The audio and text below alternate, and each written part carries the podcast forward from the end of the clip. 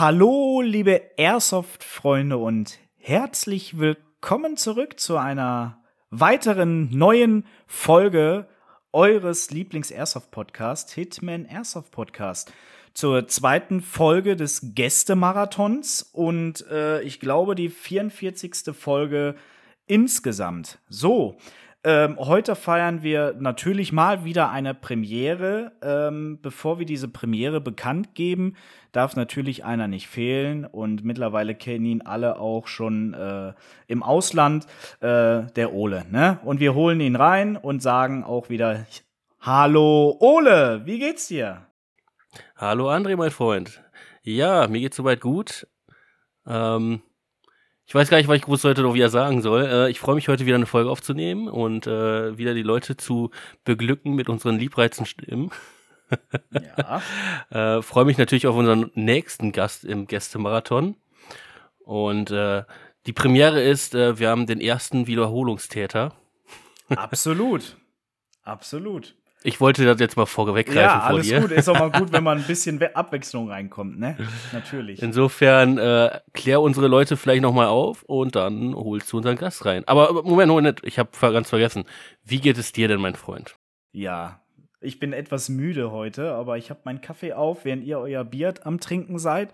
Ähm, jetzt geht auch nichts mehr zurück. Jetzt kann ich nicht mehr aufstehen und mir ein Bier holen, aber alles gut, das wird klappen. Ansonsten, ja, die Sonne strahlt, alles ist super, das Wetter ist warm und langsam geht's auf den Sommer zu. Ich freue mich. Ich, ich bin so Aufregung. Ne? Genau. So, also, bevor wir äh, ja, unseren Gast enthüllen, genau, haben wir eine Premiere, denn er war schon mal da gewesen, ähm, vor zwei Jahren. Und ähm, ja, heute werden wir aber ein ganz anderes Thema behandeln, was wir damals hatten. Und äh, ich will euch auch nicht weiter auf eine Folter spannen. Ich würde sagen, wir holen ihn alle auch gemeinsam rein. Und dann darf sich jetzt der Gast einmal vorstellen und äh, ja, begrüßen. Wer ist denn da an der Leitung? Ja, hallo, lieber André, hallo, lieber Ole. Und ähm, vielen, vielen Dank, dass ich nochmal da sein darf. Ähm, hier spricht quasi der Soul von den Airsoft-Helden. Also wer mich kennt, äh, der General Soul von der GOF auf der Dark Emergency. Au! Ähm, Au, au, au. Wollte ich schon immer mal machen. ja, ich freue mich einfach, äh, da sein zu können. Und ähm, ist ja noch alles relativ frisch, so die Erlebnisse. Und ähm, da freue ich mich, das mit euch teilen zu können. Und euch so ein bisschen Einblick zu geben, äh, wie meine Dark Emergency so war. Ja. Äh, das, da, da sind wir auf jeden Fall echt gespannt drauf. Ähm, nur so zu eurem Verständnis, ihr da draußen. Es soll jetzt natürlich der Gästemarathon nicht nur um die Dark Emergency gehen. Ne? Also äh, Soul hat mich die ganze Zeit genervt, dass er unbedingt bei uns jetzt mal vor vorsprechen will und hat gesagt, wir müssen es machen, wir müssen es machen. Ich so, ja, entspann dich, entspann dich. jetzt haben wir ihn aber, aber drinne und wir werden ganz viele tolle Sachen miteinander besprechen natürlich auch die Dark Emergency, aber auch andere wichtige Themen, äh, die wir im Laufe des Podcasts besprechen werden. Aber äh, auch zu dir erstmal, wie geht's dir denn überhaupt, lieber Jan? Ja, danke, danke der Nachfrage. Also mir geht's soweit gut. Ne? Man findet so langsam nach der Dark Emergency wieder zurück ins Alltagsleben, sage ich immer mal. Ich sag mal, die erste Woche bist du meistens damit beschäftigt, deine Stimme äh, wieder zurückzugewinnen. und äh, danach äh, packt dich so der Alltag äh, und dann wird's auch etwas weniger. Weil es ist tatsächlich so, ich verbringe wirklich sehr viel Zeit nach der Dark Emergency in YouTube, Instagram, um den ganzen Content zu filtern und äh, auch zu sichten weil es ja tatsächlich so ist, ich selbst habe ja nie Aufnahmen. Also ich habe nie ein Foto von mir, nie eine Videoaufnahme von mir. Ich sehe das immer nur aus meiner Ich-Perspektive quasi. Und ähm, dann äh, bin ich immer ganz heiß drauf zu sehen, so wie war es denn überhaupt für die Leute außenrum. So haben wir unseren Job gut gemacht, haben die Leute Spaß gehabt.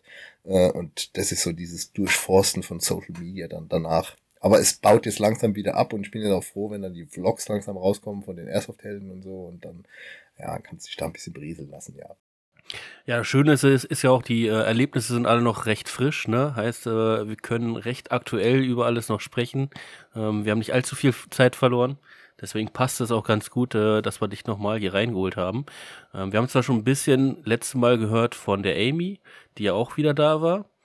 Aber ich glaube, das ist nochmal ein anderes äh, Erlebnis und auch ein anderes Einschätzen, wenn man jetzt äh, die letzten wie, wie lange bist du jetzt dabei? Wie viele Dark Emergency hast du mitgemacht? Also ich bin seit der Dark Emergency 5 dabei. Dark Emergency 5 war meine erste. Äh, allerdings hatte ich da jetzt noch keine Funktion, sondern da war ich quasi einen Tag Marshall und einen Tag mal Spieler, einfach um mir das Ganze mal wieder anzugucken, wie es nach diesen ganzen Jahren geworden ist.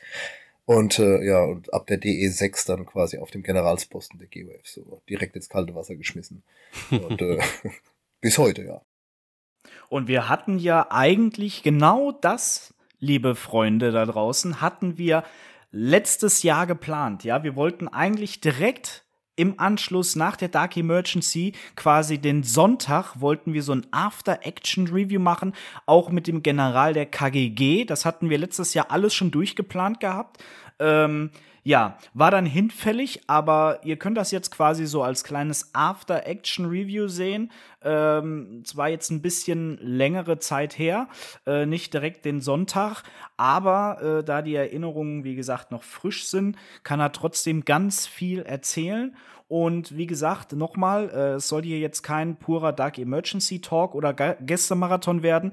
Hier wird jetzt äh, Soul von seinen Erfahrungen berichten, ähm, das Dasein als General ähm, äh, erklären, wie viel Stress da überhaupt mit dabei äh, ist und was dazugehört. Und äh, am Ende werden wir noch ein spezielleres Thema machen, aber dazu dann später mehr. Und letztes Jahr, beziehungsweise vor zwei Jahren, hatten wir mit dem lieben Soul zusammen mit Bellator ja, das Special gehabt.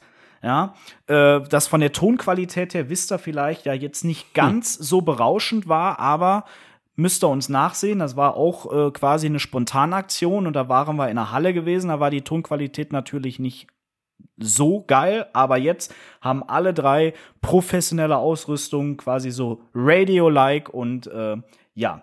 Ich habe wieder zu viel geredet. Lieber Jan, jetzt hast du mal ein bisschen Talkzeit. Damit das Ganze nee, hier auch. Ja, du hast vollkommen recht, ne? Also ja. das ist jetzt unter völlig anderen Bedingungen, auch für mich völlig ungewohnt. Ich hocke hier gerade bei meinem Schwager quasi vor dem PC mit so einem richtig professionellen Mic. Ich höre mich selber im Kopfhörer. Es ist total ungewohnt. Ich fühle mich wie im Radio. Haben wir ja eben schon gesagt. Ähm, deswegen, also ich hoffe, die Aufnahmen werden diesmal äh, besser und ihr könnt uns alle sehr gut verstehen.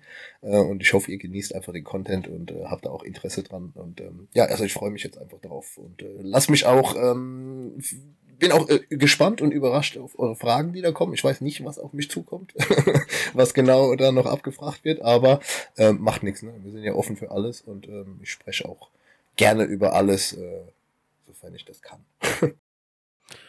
ja, also was mich auf jeden Fall brennend interessiert, ähm, ich hatte es von außen, also wir waren ja leider wieder nicht dabei, äh, Irgendwann werden wir es auch mal vielleicht hoffentlich schaffen in den nächsten zehn Jahren, ne, André? Ich hoffe, Aber was, äh, was ich von außen so gesehen habe, war die Dark Emergency dieses Jahr wirklich mal wieder gigantisch. Und ähm, die Leute waren noch, also letztes Jahr, ich, ich will ja nicht böse äh, irgendwie verfassen oder sowas, aber ich hatte das Gefühl, letztes Jahr ging es hauptsächlich halt um dieses Jubiläum und äh, alles hat sich so mehr darum gedreht. Aber dieses Jahr waren die Leute viel motivierter, wieder auch das Airsoft klar, man hat auch das Community-mäßige vielleicht da irgendwo in den Videos gesehen, aber die Motivation, Airsoft da zu zocken und dieses große Event wirklich zu dem zu machen, was es ist und da auch Lab-Elemente noch krasser mit äh, einzubauen, also was man so gesehen hat, waren die Leute viel, viel motivierter und ich glaube, die äh, ähm, war wirklich äh, mal eine Sache, also wieder was, was eine Steigerung zu den letzten Jahren. Wie äh, hast du das empfunden? Ja, boah, also ich habe mir da viel und lang Gedanken drüber gemacht, warum, also ich, ich hinterfrage es ja immer so, ne, warum ist es dieses Jahr anders als letztes Jahr und äh, war es jetzt besser oder war es jetzt schlechter und was genau war anders?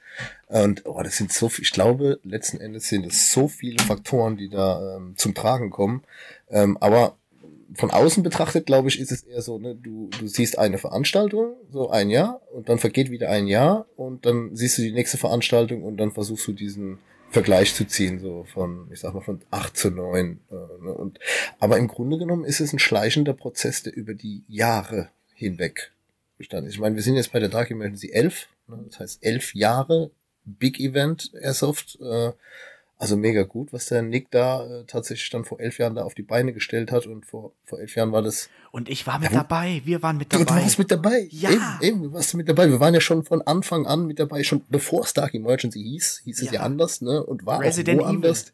Resident, ja, genau, hier Area E, ne? da haben wir mal angefangen, ganz klein.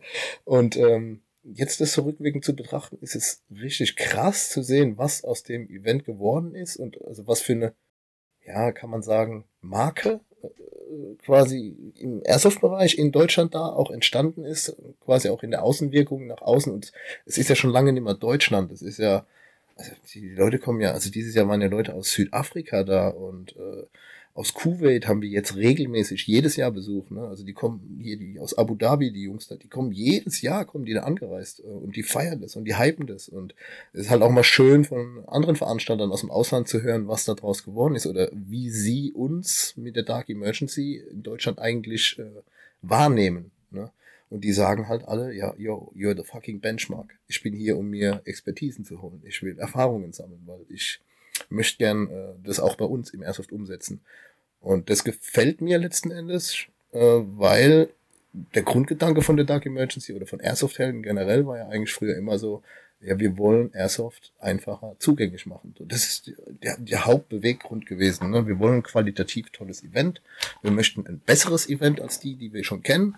Äh, und darin hat man eigentlich angefangen zu arbeiten. Und dieses Jahr ist es gefühlt von der 10 auf die 11 einfach in allen Bereichen explodiert. Also, ja. also alleine dieser Lab-Part, den die Miliz da aufgestellt hat. Und das, das meine ich auch damit, weil es sind so viele Parts bei der Dark Emergency. Ob das jetzt ein GOF HQ ist, äh, dann musst du den GOF Vorposten als einzelnes betrachten. Also du musst eigentlich jede Station auf der Dark Emergency als so ein einzelnes Mini-Projekt innerhalb eines Riesenprojekts betrachten. Ähm, und da ist einfach jedes Ding gewachsen, so in den letzten elf Jahren. Und jetzt nochmal qualitativen Sprung und da auch zum Gameplay. Ja, es ist meiner Meinung nach äh, das beste Gameplay, das wir jemals geliefert haben bisher. Also ich war, wir, wir waren wirklich skeptisch. Also ich, ich kenne es ja, ich bin ja da auch mit eingebunden in den Vorbereitungen, äh, Diskussionen. Also ihr müsst euch ja vorstellen, wir haben ja eine eigene, Sto ähm, eine, eine eigene Story ähm, Partei, die sich nur um den Story-Part kümmert, ja. Mhm. Ähm, so, und dann habe ich zum Beispiel mein Teil ist lediglich GOF HQ quasi, also das, quasi das Außendarstellungsbild von der GOF, als der General Soul halt eben, ne? Äh, aber ansonsten bin ich hier mit meinem Schwager, äh, mit Freunden und anderen Bekannten, also wir waren dieses Jahr fünf, also ich hatte auch das erste Mal in meinem Leben vier komplette Helfer, die ganzen Tage da. Äh, und theoretisch alles, was wir im HQ aufbauen, das ist unsere Eigenleistung und es ist auch in, wirklich in Eigenregie. Also es ist jetzt nicht so, dass äh, Airsoft Helden sagt, wir, wir stellen euch für das und das und das alles zur Verfügung, sondern jeder Part auf diesem Spielfeld betreibt sein HQ, äh, seinen Vorposten selbst, natürlich immer in Absprache mit allen, äh, aber die Außendarstellung, also wie es jetzt da aussieht, ob da jetzt eine Bühne ist, ob da eine Teufelbox steht, ob ich da meine Flammenwerfer im Hintergrund habe, das äh, obliegt uns. Also das bringen wir von zu Hause, karren wir das hier 500, 600 Kilometer durch Deutschland um das für das Wochenende aufzubauen, damit die Airsoft-Spieler da Spaß haben und da reinlaufen und sagen, yes, ich bin im fucking Disneyland von Airsoft. ja. ja. Äh, und von daher muss ich sagen, aber ja, familienfreundlich. ja, genau. Alle Parteien auf der Dark Emergency haben dieses Jahr nochmal so einen äh, Schritt zugelegt, äh, dass ich sage, phänomenal, phänomenal. Und das begreifst du aber auch jetzt erst im Nachgang, ne, wo du das dann alles siehst. Und jetzt bist du ja, wie du es schon erwähnt hast, äh, schon lange, lange, lange, lange Zeit General. Ähm, nimm uns da mal oder nimm die Leute mit.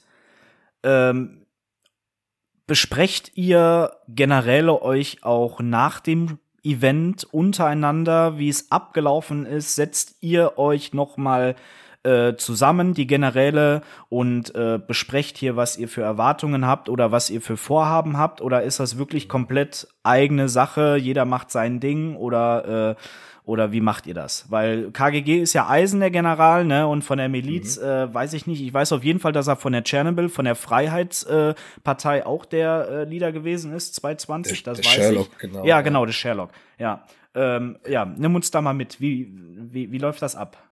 Also es gibt ja so einen guten Leitspruch, ne? nach der Dark Emergency ist, ist vor, vor, der, der Dark, Dark Emergency.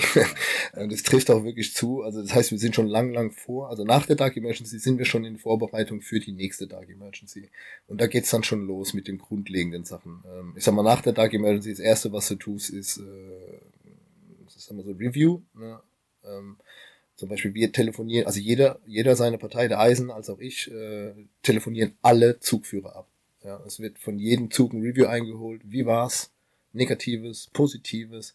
Äh, wie war's Gameplay? Was können wir verbessern? Kritikpunkte einholen. Auch und dann geht's manchmal auch echt heiß in die Gespräche rein. Ne? Also wenn du, weil du hast ja Züge, du merkst es ja, die Jungs und die Mädels da draußen, die ackern ja richtig für also die wollen ja auch was erreichen. Die fahren dann nicht hin, nur um Party zu machen. Natürlich auch, um Party zu machen, um, um Community äh, alle mal wieder zu treffen, einmal im Jahr, wie es halt so ist auf der DE. Ähm, aber die, die ackern ja richtig, das ganze Jahr über schon mit ihrem Team. Also das heißt, die sind das ganze Jahr über schon in Vorbereitung äh, mit, mit ihren Gruppenführern. Also du musst dir ja mal vorstellen, im Maximalfall ist ein Zug 150 Mann stark in der Regel. Ne? Ähm, so, und der wird geführt von zwei Mann, also einem Zugführer und einem Stellvertreter. Mhm. So, wenn die gut organisiert sind, und das meine ich damit auch, ne, also Züge bauen sich über die Jahre auf und nicht von heute auf morgen. Also bloß weil jetzt die Zug, jetzt aktuell ist ja die Zugführerbewerbung draußen, ne, da würde jetzt ein neuer kommen, der findet da rein in den Kreis, der muss erstmal realisieren, was für eine Arbeit das ist und was für eine Riesenverantwortung der da hat. Äh, und da muss, der muss auch gemacht sein für den Job, das sage ich auch ganz klar. Also du musst nicht nur Führungsqualitäten haben, sondern du musst die Leute richtig nehmen. Äh, also du darfst, weißt du, du musst auch freundlich sein, letzten Endes. Und ich sage immer so, hey, stellt euch einfach vor, es sind Kunden. Ja, also mir, mir hilft das quasi, wenn ich sage Kunden, ähm, auch wenn ich jetzt nicht der Veranstalter bin und Geld habe, aber mir hilft es, weil ich dann sage, nee, nee, pass mal auf, ich bin Mickey Mouse in Disneyland und es ist meine Pflicht, da in dem Kostüm herumzurennen und ich will, dass jeder glücklich wird, so, ne? Äh, und das kriege ich mit ähm, reinem Milsim-Geschreie, kriege ich das nicht hin. Weil da treffe ich auch nicht, ähm, da treffe ich vielleicht 30 Prozent 40 Prozent von den Leuten, die da auf dem Event so unterwegs sind, die sagen, ich will richtig Hardcore Milsim. Aber das wissen wir ja alle, Dark Emergency ist kein Hardcore Milsim Event. Das ist es nicht. Das ist für die breite Masse angelegt und so muss man das Denken auch haben. Und jetzt kommt dieses Führen. So, jetzt bist du das erste Mal Zugführer zum Beispiel, äh, hast da 150 Mann, dann merkst du in der ersten Veranstaltung, fuck, nach zwei Stunden waren nur noch 20 da.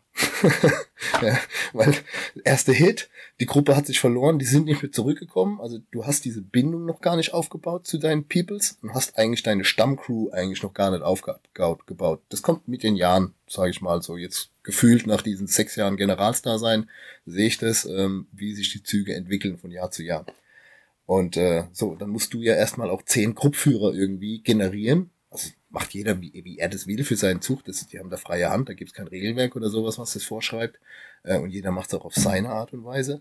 Ähm, und letzten Endes merkst du, dass die Züge, die das erfolgreich machen und äh, groß oder sehr groß sind, die bauen das schon seit zwei, drei Jahren aus, diese Struktur. Ja, und äh, andere sagen halt, ich bin jetzt nicht so Influence-Style und habe nicht diese Reichweite, aber das macht nichts. Es gibt ja auch Züge, die sind etwas kleiner äh, das heißt, da hast du vielleicht mehr, mehr, mehr Anfängerspieler mit drin, weil die da in dem Zug drin sind. Die sind aber nicht so, ich sag mal, in dieser Stammcrew drin, ne, die dann auch den ganzen Tag zusammenbleiben. Aber das macht ja nichts auf der DE, weil wir haben ja genug Material und äh, Sachen, wo wir die, jeden Spielertyp auch versorgen können. Das ist ja auch über die Jahre so gewachsen, dass wir das wissen. Ja. Äh, und das Generalsdasein ist genau das andere. Das ist eigentlich so im Overview. Ne? Also du musst deine zehn Zugführer und deine zehn Stellvertreter, mit denen musst du arbeiten. Also das Sprachrohr von oben herunter gibt's quasi runter und das wird dann nochmal runtergebrochen auf eine andere Ebene, quasi auf die Zugführerebene. Ganz normale Ebene, halt ja, so ist, ne? klar, Militär, ja. Nach in dem Sinne Militärebene, das bricht man von oben runter, ja, genau. Das. Genau, also geht auch nicht anders. Ne? Ja. Und dann ist es ja auch nochmal so, dass wir im HQ, ich habe meine HQ-Crew, das heißt, ich habe zwei Taktiker, ne? das sind die Jungs am Funk, die machen das Gameplay mehr oder minder. Also ich sag grobe Richtung vor, ich sag an, ich will das und das das ist meine Taktik, so bewegen wir uns und die Jungs setzen das um. Ich sag mal, im Verlauf des Spiels dreht sich immer irgendwas und ändert sich. Du merkst es dann auf dem Feld, okay, die Taktik geht gerade nicht auf, dann können die auch selbstständig agieren. Weil ich ja tatsächlich wirklich sehr, sehr viel mit Lapen beschäftigt bin. Ne? Die Leute kommen zu mir ins Office rein, die wollen Missionsaufträge unterschrieben haben, wollen ein Selfie machen, wollen äh, mit ihr lapen. Also, Irgendwelche Sachen klauen. Ja, ich werde ständig ausgeraubt. ja. Dann machst du irgendwas falsch als General. Also. Aber die, die Sachen kommen meistens zurück. Sogar ein Jahr später. Ja. ist ganz oft so. Ja. Also nee, es ist wirklich richtig, richtig viel Arbeit. Also das heißt, du hast mit den Zügen, du hast die Nachbesprechung, du hast die Vorbesprechung.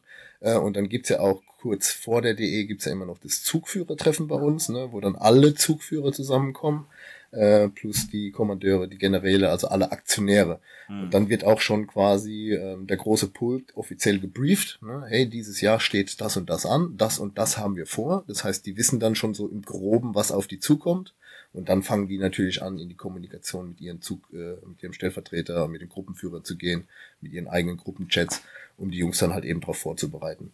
Und jetzt könnte man meinen, ah ja, ist ja klar, das ist ja alles total abgesprochen und abgekartet. Mhm. Äh, nein, es ist relativ viel abgestimmt, aber wirklich, ganz ehrlich, und da lege ich meine Hand ins Feuer, äh, der Eisen, ich, der äh, König, also der Hacker, äh, und der Philipp, also der Irre aus dem Commander Vorposten KGG, ähm, sowohl als auch der Sherlock von der Miliz, wir spielen alle einmal im Jahr Risiko Real Life auf einer Map mit Funk, mit echten Menschen und versuchen zu punkten. Also das ist die Art, wie wir Airsoft spielen. Wir ja. versuchen, ja, machen wir uns Dark Emergency vor. zu gewinnen. Jeder möchte immer noch gewinnen. Natürlich. Eine Schmach oder so, eine Revanche. Und ja, genau, das, das, ist es halt. Das ist ein tolles Risikospiel auf jeden Fall. Und dann hast ja. du auch so tolle Sachen, dann hast du auch so tolle Sachen wie zum Beispiel diesen Airsoft-Flohmarkt. Den gab es ja jetzt auch die letzten Male. Ne? Ja, super cool. Und ähm, da haben die Lieben, ähm, ich habe das nämlich, also ich hatte mit den, mit den Herrschaften telefoniert und äh, denen war es wichtig, dass ich das erwähne. Das erwähne ich auch gerne, weil es auch wirklich äh, eine super Aktion ist. Mhm. Ähm, ich weiß nicht, du hast bestimmt von dem Airsoft-Flohmarkt mitbekommen. Gehe ich mal von aus, Sol? Ja, ja, ich habe ja auch, ja. Also ich habe ich hab selbst wirklich viel Geld dagelassen ja. dieses Jahr. Und ähm. was, was, was glaubst du denn, was glaubst du denn, weil die alle Einnahmen gingen ja ans Kinderhospiz. Äh, ich weiß und, es schon. Ähm, was glaubst du denn, wie viel, wie viel die eingenommen haben dieses Jahr? Also ich glaube, Ungefähr. dieses Jahr gesplittet. Ne? Also dieses Jahr wurde es gesplittet. Es ging nicht nur ans Kinderhospiz, ja, ja. Äh, genau. ans Kinderhospiz, sondern gab es noch eine andere Stelle für schwer erziehbare. Ja, genau, richtig. Genau, genau. genau. Aber die insgesamten Einnahmen, was glaubst du, was sie eingenommen haben? Das ist eine gute Frage. Ich würde jetzt mal schätzen, also mit Sicherheit über 20.000 Euro. Da bist du Aber schon ganz nah dran. Da bist du schon nah dran. 22 Riesen, glaube ich, ne? 23 jetzt, nach letzter 23 nach 23.000 Euro habt ihr ihr da draußen, die auf der Dark Emergency waren und auch Soul, ähm, Krass. einen guten Zweck getan, ja. Ähm, und wir durften Teil davon sein mit unseren zwei Patches und ihr habt äh, ganz Großes geleistet, äh, nämlich ähm, ja, gute, gute Taten vollbracht. Unter anderem waren da mit beteiligt ähm, das Team aus Paderborn, das FDGB, ähm, Silberrücken Gang und ähm, jetzt auf jeden Fall, boah, ich habe den Namen vergessen. Ähm, Fabian, es tut mir leid. Auf jeden Fall waren noch zwei weitere Teams mit beteiligt. Und da gebührt ein ganz, ganz großer Dank an dieser Stelle, ja, für eine abnormal krasse Summe von 23.000 Euro. Also das sollte mal nebenbei gesagt sein. Ja, nee, nicht nur nebenbei. Also ich sag dir ganz ehrlich, also es ist seit äh, zwei Jahren irgendwie auch so, hat sich so entwickelt, ein bisschen fester Bestandteil davon zu sein und wir supporten das alle ähm, und wir finden es auch sehr gut und vor allem auch sehr wichtig, weil wir ja selbst, sage ich mal, in der Community, Airsoft Community so ein bisschen kritisch angesehen werden. Ne? Und ich finde einfach, das ist wirklich eine echt nice Gegenbewegung. Einfach mal zu zeigen, so, hey, die Jungs, die da so im Militärstyle da draußen rumrennen, die sind gar nicht so böse, wie die aussehen, sondern äh, die machen echt was Gutes. Und das machen die alle mit Herzblut. Also ich kann mich noch dieses Jahr erinnern, da kam einer auf mich zu, völlig, also völliger Wahnsinn. Ich habe eine Kaffeetasse geschenkt gekriegt. Ne? Da hat einer aus Instagram irgendwie so ein Comic-Foto von mir quasi äh, gedownloadet, sage ich mal, und dann hier so eine Kaffeetasse mit so innen gelb, gelben Innenleben quasi, GF-Style halt, ne, äh, mit meiner Cartoon-Fresse, ne, schön drauf gedruckt auf die Kaffeetasse und nebendran noch in Gelb so Hashtag Soul Nation und auf der Rückseite der, mein äh, QR-Code fürs Instagram-Profil, ne. Und dann kam der auf die, auf der DE zu, äh, DE zu mir, also Grüße gehen raus an den Paula, Private Paula nennt er sich, ähm, er kam dann auf mich zu und äh, gab mir diese Tasse und hat gesagt, hey Soul, ich habe da ein Geschenk für dich. Und dann habe ich gesagt, was, du hast ein Geschenk für mich? Wie, was passiert? Was habe ich angestellt? dann sagte er, okay, hier. Und drückt mir diese Tasse. Und ich habe das so gefeiert, dass der mein Gesicht in Cartoon-Style da drauf gedruckt hat und mir das als Kaffeetasse überreicht. Und dann sagt er im selben Atemzug so, hey, pass mal auf, ich ähm, habe aber zwei, äh, weil die eine, die war nicht so schön gedruckt und ich würde die gerne dem Enklaven Flohmarkt spenden, ne? also für diese gute Sache. Und dann hat er mich gefragt, ob ich äh, bereit wäre, die Tasse zu unterschreiben. Sag ich, jetzt safe unterschreibe ich die Tasse, ne? Das ist kein Ding. Ich pack dir noch ein paar von meinen Trading Cards dazu, die unterschreibe ich auch noch und schreibe dann drauf hier, äh, gu ähm, Gutes tun ist toll, ne? Hashtag, bla, hin und her. Das habe ich aufgekartet und hab dann da rein. Ähm, ich habe keine Ahnung, also ich glaube, er hat dann irgendwie gemeint, diese Tasse hat dann irgendwie irgendwas zwischen 50 und 60 Euro erzielt oder was. Ja, Hammer. Also, Finde ich super cool, dass es Ja. halt Leute gibt, die sowas kaufen dann und sagen, hey cool, stelle ich mir, stelle ich mir ins Wohnzimmer oder trinke morgens meinen Kaffee draus und machen dabei auch noch eine gute Sache dafür. Ne? Und Ja. ähm, Also der, Private Paul hat uns auch hin und wieder angeschrieben. Ähm, ist auf jeden Fall echt ein äh, richtig netter Dude. Äh, auch hier vielen Dank äh, für diese tolle Geste. Und ja, auch hier kann man dann sehen, äh, welche Ausmaße das angenommen hat bei euch. Dass es wirklich, äh, dass die Dark Emergency jetzt weltweit, muss man ja wirklich sagen, äh, sich als Event etabliert hat, was ähm, ja sehr ähm, äh, multikulturell geworden ist, ja, und auch sehr metropolitisch, also metropolitan geworden ist. Also man muss auch dazu sagen, ähm, es gibt auch viele Kritiker und diese sollten eigentlich mal langsam so ein bisschen verstummen. Man muss einfach Chapeau, Hut ab, ab äh, was äh, Nick und die Airsoft-Helden da wirklich aufgebaut haben von Jahr zu Jahr und und äh, was ihr da alles leistet als Zugführer und als Generale, das ist äh, Wahnsinn. Und ähm, wie gesagt, also diese ganze Kritik, ich finde es immer schwierig. Ähm, sollte man mal wirklich neutral drauf gucken und dann sieht man eigentlich, dass es eigentlich nicht gerechtfertigt ist. Und ähm, da muss man, wie gesagt, einfach mal den Hut ziehen. ja, danke, danke. Aber ich sag dir ganz ehrlich, ich habe auch das Gefühl, diese Kritik ähm, ist weniger geworden. Ja, sie verstummt so langsam. Das- es gibt genau. immer noch welche, aber Ja, ja. Nein, aber da- also ich weiß noch, damals gab es ja ganz viele Beispiele von Videos mit ultra viel Klicks und äh, ich habe es immer so als die Hate Speech oder die Hassprediger des Airsofts genannt. Ja.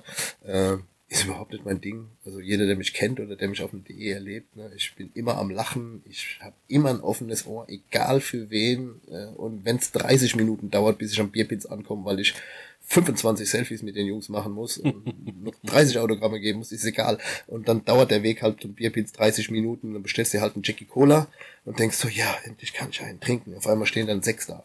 Aber das zeigt ja auch einfach nur scheißegal, KGG, Miliz, GOF, das spielt alles keine Rolle. Wir sind am alle Abend, am Abend sind alle zusammen Eben. auf dem Platz, trinken, feiern. Das, und das quatschen. feiere ich eigentlich eben so, dieses Gemeinschaftsgefühl, das du dann halt dort erlebst. Ne? Und das sage ich schon auch, Ich glaube, die Kein meisten, dieser Welt die meisten, die auch richtig- gewandelt wurden von diesem Kritik zu, heute sind sie vielleicht fester Bestandteil oder regelmäßig da, die haben es am Anfang einfach falsch gesehen. Also, ähm, es ist ja auch, also nicht nur Airsoft spielen, es ist auch ein riesen Community-Event. Also, und Mhm. das finde ich so genial. Du triffst so viele Leute, du kannst dich so viel mit irgendwelchen Leuten, die das gleiche Hobby machen, austauschen, ähm, neue Connection bilden. Ähm, wir haben das jetzt durch den Podcast natürlich auch viel und dadurch äh, haben wir letztes Mal auch schon gesagt, ähm, wir wüssten tatsächlich heute gar nicht, in welche äh, Fraktion wir wirklich soll gehen sollten, wenn wir jetzt äh, da anfangen, weil wir ganz viele in KG kennen, wir kennen ganz viele äh, in, in GOF und wir kennen auch ganz viele in Miliz und äh, du weißt gar nicht, das sind so viele tolle Menschen, du musst einfach, äh, du kannst eigentlich gar nicht parteiisch mehr sein irgendwie. Guck mal, guck mal, Airsoft ist ja aus Erfahrung profitieren, ne? Und du, du redest ja jetzt gerade mit mir, ist doch ganz klar, welchen Tipp ich dir gebe. Also wenn du auf meine Erfahrung hören willst, dann kommst du zu mir in die GOF. Natürlich. Und dann sehen wir jetzt, und dann sehen wir, dass, und dann sehen wir, dass dieses Jahr wieder die Miliz gewonnen hat. Dann pass auf, wie letztes Jahr. Nein, nein, das kann nicht sein. Das war eine einmalige Sache. Das war die Corona Dark Emergency. Da hat mir tatsächlich keiner von uns einen Augenschwenker drauf gehabt äh, aufs Punkten. So, wir waren total noch in unserem Scalp-Modus. So, ja, kill und äh, hol die, hol die, hol die Lebenspunkte und wir gewinnen. Ja, aber wir haben alle vergessen so, ey, nee, es sind doch Corona-Auflagen. Die Scalps zählen ja gar nicht. Die, Und die äh, Miliz hat halt einfach das gemacht, was sie immer macht.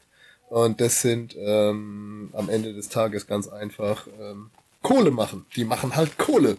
Ja, und dadurch haben sie tatsächlich auf der Corona.de äh, gepunktet. Ja. Apropos, apropos Kohle, äh, werden denn dieses Jahr auch die, äh, die Karten als äh, Kohle gezählt? Weil ich habe gehört, die gingen sehr gut als, äh, als inoffizielle Währung. Ey, da, da haben wir was ausgelöst. also ganz ehrlich, also da haben wir was, da, damit habe ich wirklich nicht gerechnet. Ne? Also ich habe von Anfang an habe ich das Thema Airsoft Squads äh, ja quasi ähm, schon supported äh, und quasi Ja, mitverfolgt. Wir, ja, wir sind ja, wir sind ja die, wir sind ja, also der, der eigentliche Gründungsvater ist ja hier Cash, ne? Aber wir gehören ja mit dazu. Wir, wir haben ja das Ganze auf die Beine gebracht, ne? Mit dem Promoten und alles. Genau, das war ja auch der Sinn. Ne? Also Timo Ja. kam ja irgendwann auf mich zu und meinte so, ah, hier so da, ich habe das und das und das.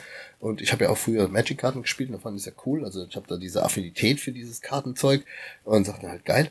Äh, und dann habe ich ja gesagt, ja, lass doch was machen. Finde ich geil. Aber auch, auch nur aus einem Grundgedanken, weil es für die Community ist. Also das war wieder so ein Community-Ding, wo ich, wo ich das, was wir mit Airsoft-Helden tun, auch irgendwo gesehen haben, so, hey, das verbessert etwas die Community, das bringt Leute zusammen und geil ist, ähm, es ist auch noch ein Kartenspiel, ne? Also da, da steckt ja auch noch ein, noch ein Zweck dahinter, dahinter, quasi, ja. ja. Und das fand ich so geil. Äh, deswegen haben wir das. Und ruckzuck, was waren wir? Ähm, ruckzuck waren wir 20 Leute, die so ein bisschen Reichweite generieren, auch im Social Media Bereich, im Airsoft-Bereich.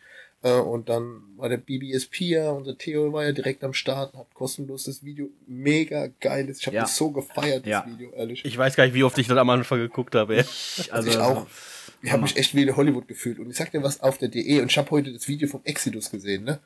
Und ich habe so gefeiert. Da gibt's so diese eine Szene, wo er in dieses Airsoft Squads Zelt auf dem äh, DE-Marktplatz läuft, ne? Und er sagt, What the fuck? Ich bin auf einer scheiß Spielkarte. Ich kann's nicht glauben. Aber das dachte, das dachte ich mir auf der DE auch, als ich die Packs gesehen habe, die Booster Packs, wo die Aufkleber drauf waren von den Generälen. Und ich denk mir so, guck mal, da ist ein Kartenspiel, da ist dein Gesicht drauf. äh, wer hätte gedacht vor, ja, schieß mich tot, wie viele Jahren? 2006 habe ich, glaube ich, angefangen mit Airsoft oder was. Ähm, wer hätte gedacht, dass du irgendwann mal mit deinem Gesicht auf einem Kartenspiel bist, äh, was jetzt so mit, mit Airsoft nichts zu tun hat, aber halt das tatsächlich dieses Kartenspiel Airsoft abbildet. Also unvorstellbar. Unvorstellbar. Jetzt, jetzt redet aber jeder, jetzt redet hier jeder über GOF, Miliz und KGG, aber keiner redet über die Enklave. Das ist eigentlich, ja, richtig. Warum? So, ein eigener Fall. genau, warum? ja, bitte. Weil die Enklave nun mal keine Partei ist, die man ähm, quasi, wo du ein Ticket kaufen kannst, wo du einfach als, als Außenstehender einfach mit rein kannst. Deswegen ist eigentlich nur bekannt, ja, die drei Parteien, ne, Rot, Gelb, Blau, da kann ich mir mein Ticket kaufen, da gehe ich hin. Aber Respekt vor den Jungs und wir arbeiten ja schon ganz lange mit denen zusammen, auch auf der DE. Die sind eine Bereicherung für die Veranstaltung bis zum geht nicht mehr. Also was die reißen, also was die A für ein Camp aufbauen mit einer Infrastruktur, das ist bemerkenswert, was die an Tonnen Material nach Malwinkel hochfahren und das nur für diesen Eventzeitraum aufbauen. Dann äh, machen sie extrem gutes Lab. Also extrem gutes Lab, wirklich. Äh, und was mir äh, super gefällt, die sind total technisch fortschrittlich. Also ähm, der Mike zum Beispiel, der Captain Mike von Enklave, der sitzt ja tatsächlich in seinem Gefechtsstand und hat quasi eine GPS-Überwachung und Tracking über seine ganzen Fahrzeuge, die da draußen im Spielfeld sind. Der sieht real life, wo die Fahrzeuge sind. Und der ist auch im Ausbau, also man, man versucht es ja jedes Jahr auszubauen. Und ähm, ja, wir hoffen dann auch, dass wir irgendwann demnächst mal so weit sind, 2.0 vorzustellen, dass man auch im HQ quasi auch die Spieler, das wäre der Traum, nächster Traum, dass man sieht, ey krass, guck mal, man sieht, wo die Leute hinlaufen, man sieht, also nicht, also wo die Zugführer stehen und so, ne, dass man das sieht, dass man wieder Anschluss an die Gruppe findet, weil das sind ja alles so Gedanken, die du dir machst, so was für Probleme hast du bei der DE, warum spalten sich so viele Spieler von ihrem Zugführer ab, ja, die finden den immer auf dem Feld, so. dann musst du halt ins HQ laufen oder in den Vorposten und fragen, hey, wo finde ich denn meinen Zug gerade, ne, und dann kann man den über Funk abfragen, aber viel geiler wäre es ja, wenn du eine Real-Life-Anzeige hättest und du wüsstest so, ah, cool, habe ich jetzt gerade verloren, so, ah, ich muss dann da hinlaufen in das Planquadrat und dann finde ich meinen Zugführer wieder. Ich finde, es ist so 2.0. Ja. Ja, auf jeden Fall. Also was die Enklave betrifft, ist wirklich äh, Wahnsinn, was die da auf, aufbauen. Wir sehen es zwar leider immer nur auf den Bildern, André, ne? aber ähm, ich habe die Zahlen äh, jetzt nicht im Kopf, aber gehört von, von dem Keule, den ich, äh, den hat es letztens irgendwo im Chat geschrieben gehabt, ähm, was die da an Tonnen bewegen und äh, aufbauen. Wahnsinn. Und habt ihr gewusst, dass die Führungen machen? Also die machen so Ja, richtige ja, das so habe ich auch gesehen in so einem ne? Video. Und dann hat uns auch die gute Amy erzählt. Die hat auch so eine Führung Genau. gemacht. Genau, und das finde ich ja auch wiederum so cool, dass die diese Öffentlichkeitsarbeit innerhalb eines Big Games, also einem Airsoft-Event während der Veranstaltung auch bieten, dass du sagst, okay, nee, komm, ich nehme mich jetzt mal aus dem Spiel raus, aber ich möchte einfach etwa etwas darüber lernen, wie, was bauen die hier auf, was ist das für eine Infrastruktur, was für einen Sinn hat es, was für ein Regiment ist das, ne? wenn man sich so ein bisschen dafür auch interessiert, äh, finde ich einfach einen super Mehrwert, den die da bieten. Und ähm, ja, und auch generell einfach diese es macht einfach Spaß auch mit den Jungs, weil die halt wirklich labtechnisch echt was umsetzen können. Ne? Ja. Aber zu allem Positiven gibt's natürlich auch negative Dinge, wie du weißt. Ja, und manchmal, ja, ist vielleicht auch unvorstellbar, denkst du dir jetzt wahrscheinlich, ne? Aber natürlich gibt's auch äh, negative Dinge, die vielleicht ein paar Leute auch dazu bewegt hat, nicht mehr auf die Dark Emergency zu kommen. Ähm, zum Beispiel, äh, ja, diese, dieses Video mit äh, dieser Highländerin zum Beispiel oder mit diesem Medic. Ja, ähm, das, hat, das hat sehr viele, das hat sehr viele abgeschreckt. Das hat sehr viele mhm. abgeschreckt. Mhm. Oder zum Beispiel hat auch viel abgeschreckt. Ich meine, ich bin ja, wir, wir unterhalten uns ja auch so, ne? Wir haben uns ja dieses Jahr auch schon ein, zweimal gesehen und das Jahr davor habe ich ja auch äh, vieles mitbekommen und sowas für, von den Leuten, die auf der Dark Emergency waren und so. Hör mir das auch immer alles an. Und viele schreckt dann auch wohl immer ab, hier dieses Pimmelrad oder was, und äh, sagt, das ist doch total überflüssig und bla, mhm. und dann machen die sich witzig und ähm, ja, diese Strip, Striptease und sowas und mhm. keine Ahnung was. Ähm, was da auch ein paar Leute dazu bewegt, halt nicht mehr auf die Dark Emergency zu kommen, obwohl die vielleicht davor zwei, dreimal da gewesen sind. Ja, ja, bin ich auch voll bei dir und äh, es ist auch ein Thema, das uns beschäftigt oder äh, wo man sich Gedanken macht, warum ist es so, ne? Weil äh, also ich nehme es auch gleich vorweg, ne? Es ist auch die Preis, Preisstruktur des Events ist auch ein großer Punkt, wo viele alteingesessene Airsoft-Spieler eben sagen, das ist mir zu teuer, ja. Ähm, das ist mir einfach zu teuer, weil da, da kann ich, wenn ich das richtig ausbaue, äh, das ist mein Jahresurlaub so, ne? Ja.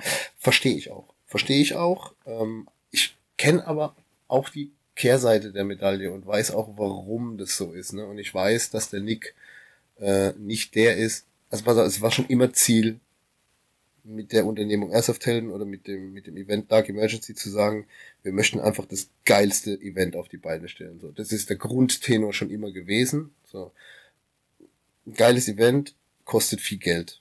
So, gerade wenn du eben, und wir reden hier über Größen, wo du eine Infrastruktur aufbaust im Niemandsland, da gibt's keinen Strom, da gibt's kein Licht, ja. Dieses Jahr hatten wir Stromverteilerkästen überall, damit jede Campingparzelle auch mit Strom bedient werden kann.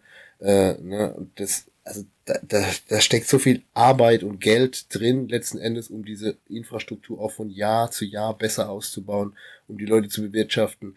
Und dann ist es ja auch so, es ist ja nicht so, dass wenn du, wenn du jetzt ein Stromkonzept aufbaust, dass du das einmal aufbaust und es bleibt dann so. Die Leute kommen ja immer mehr mit E-Autos aufs Event. Ne? Die mhm. kommen mit einem Camper, die brauchen mehr Platz, die brauchen mehr Strom. Also es, es ist ja schon kein Camping mehr. Wir reden ja hier von Glamping, ne? also Glamour Camping. Ja. äh, ja, aber die Erwartungshaltung von und da sind wir jetzt wieder bei Kunden, das böse Wort Kunde, ne, äh, ist ja dann so, ja, nee, klar, ich habe ja dafür bezahlt auch Strom dafür. So, ja, sorry, aber wir sind im Niemandsland in Malwinkel. Wir bauen das. Wir versuchen schon den bestmöglichen Komfort zu bieten. Und ähm, ich meine, zu den Zeiten von oder nach Corona kann man ja sagen, es ist ja nichts günstiger geworden. Ne? Also es ist Nein, genau, genau das ist das, das Thema. Ne? Also ja. die, ähm, die neutral, man muss einfach mal neutral äh, sehen, was in der Welt passiert.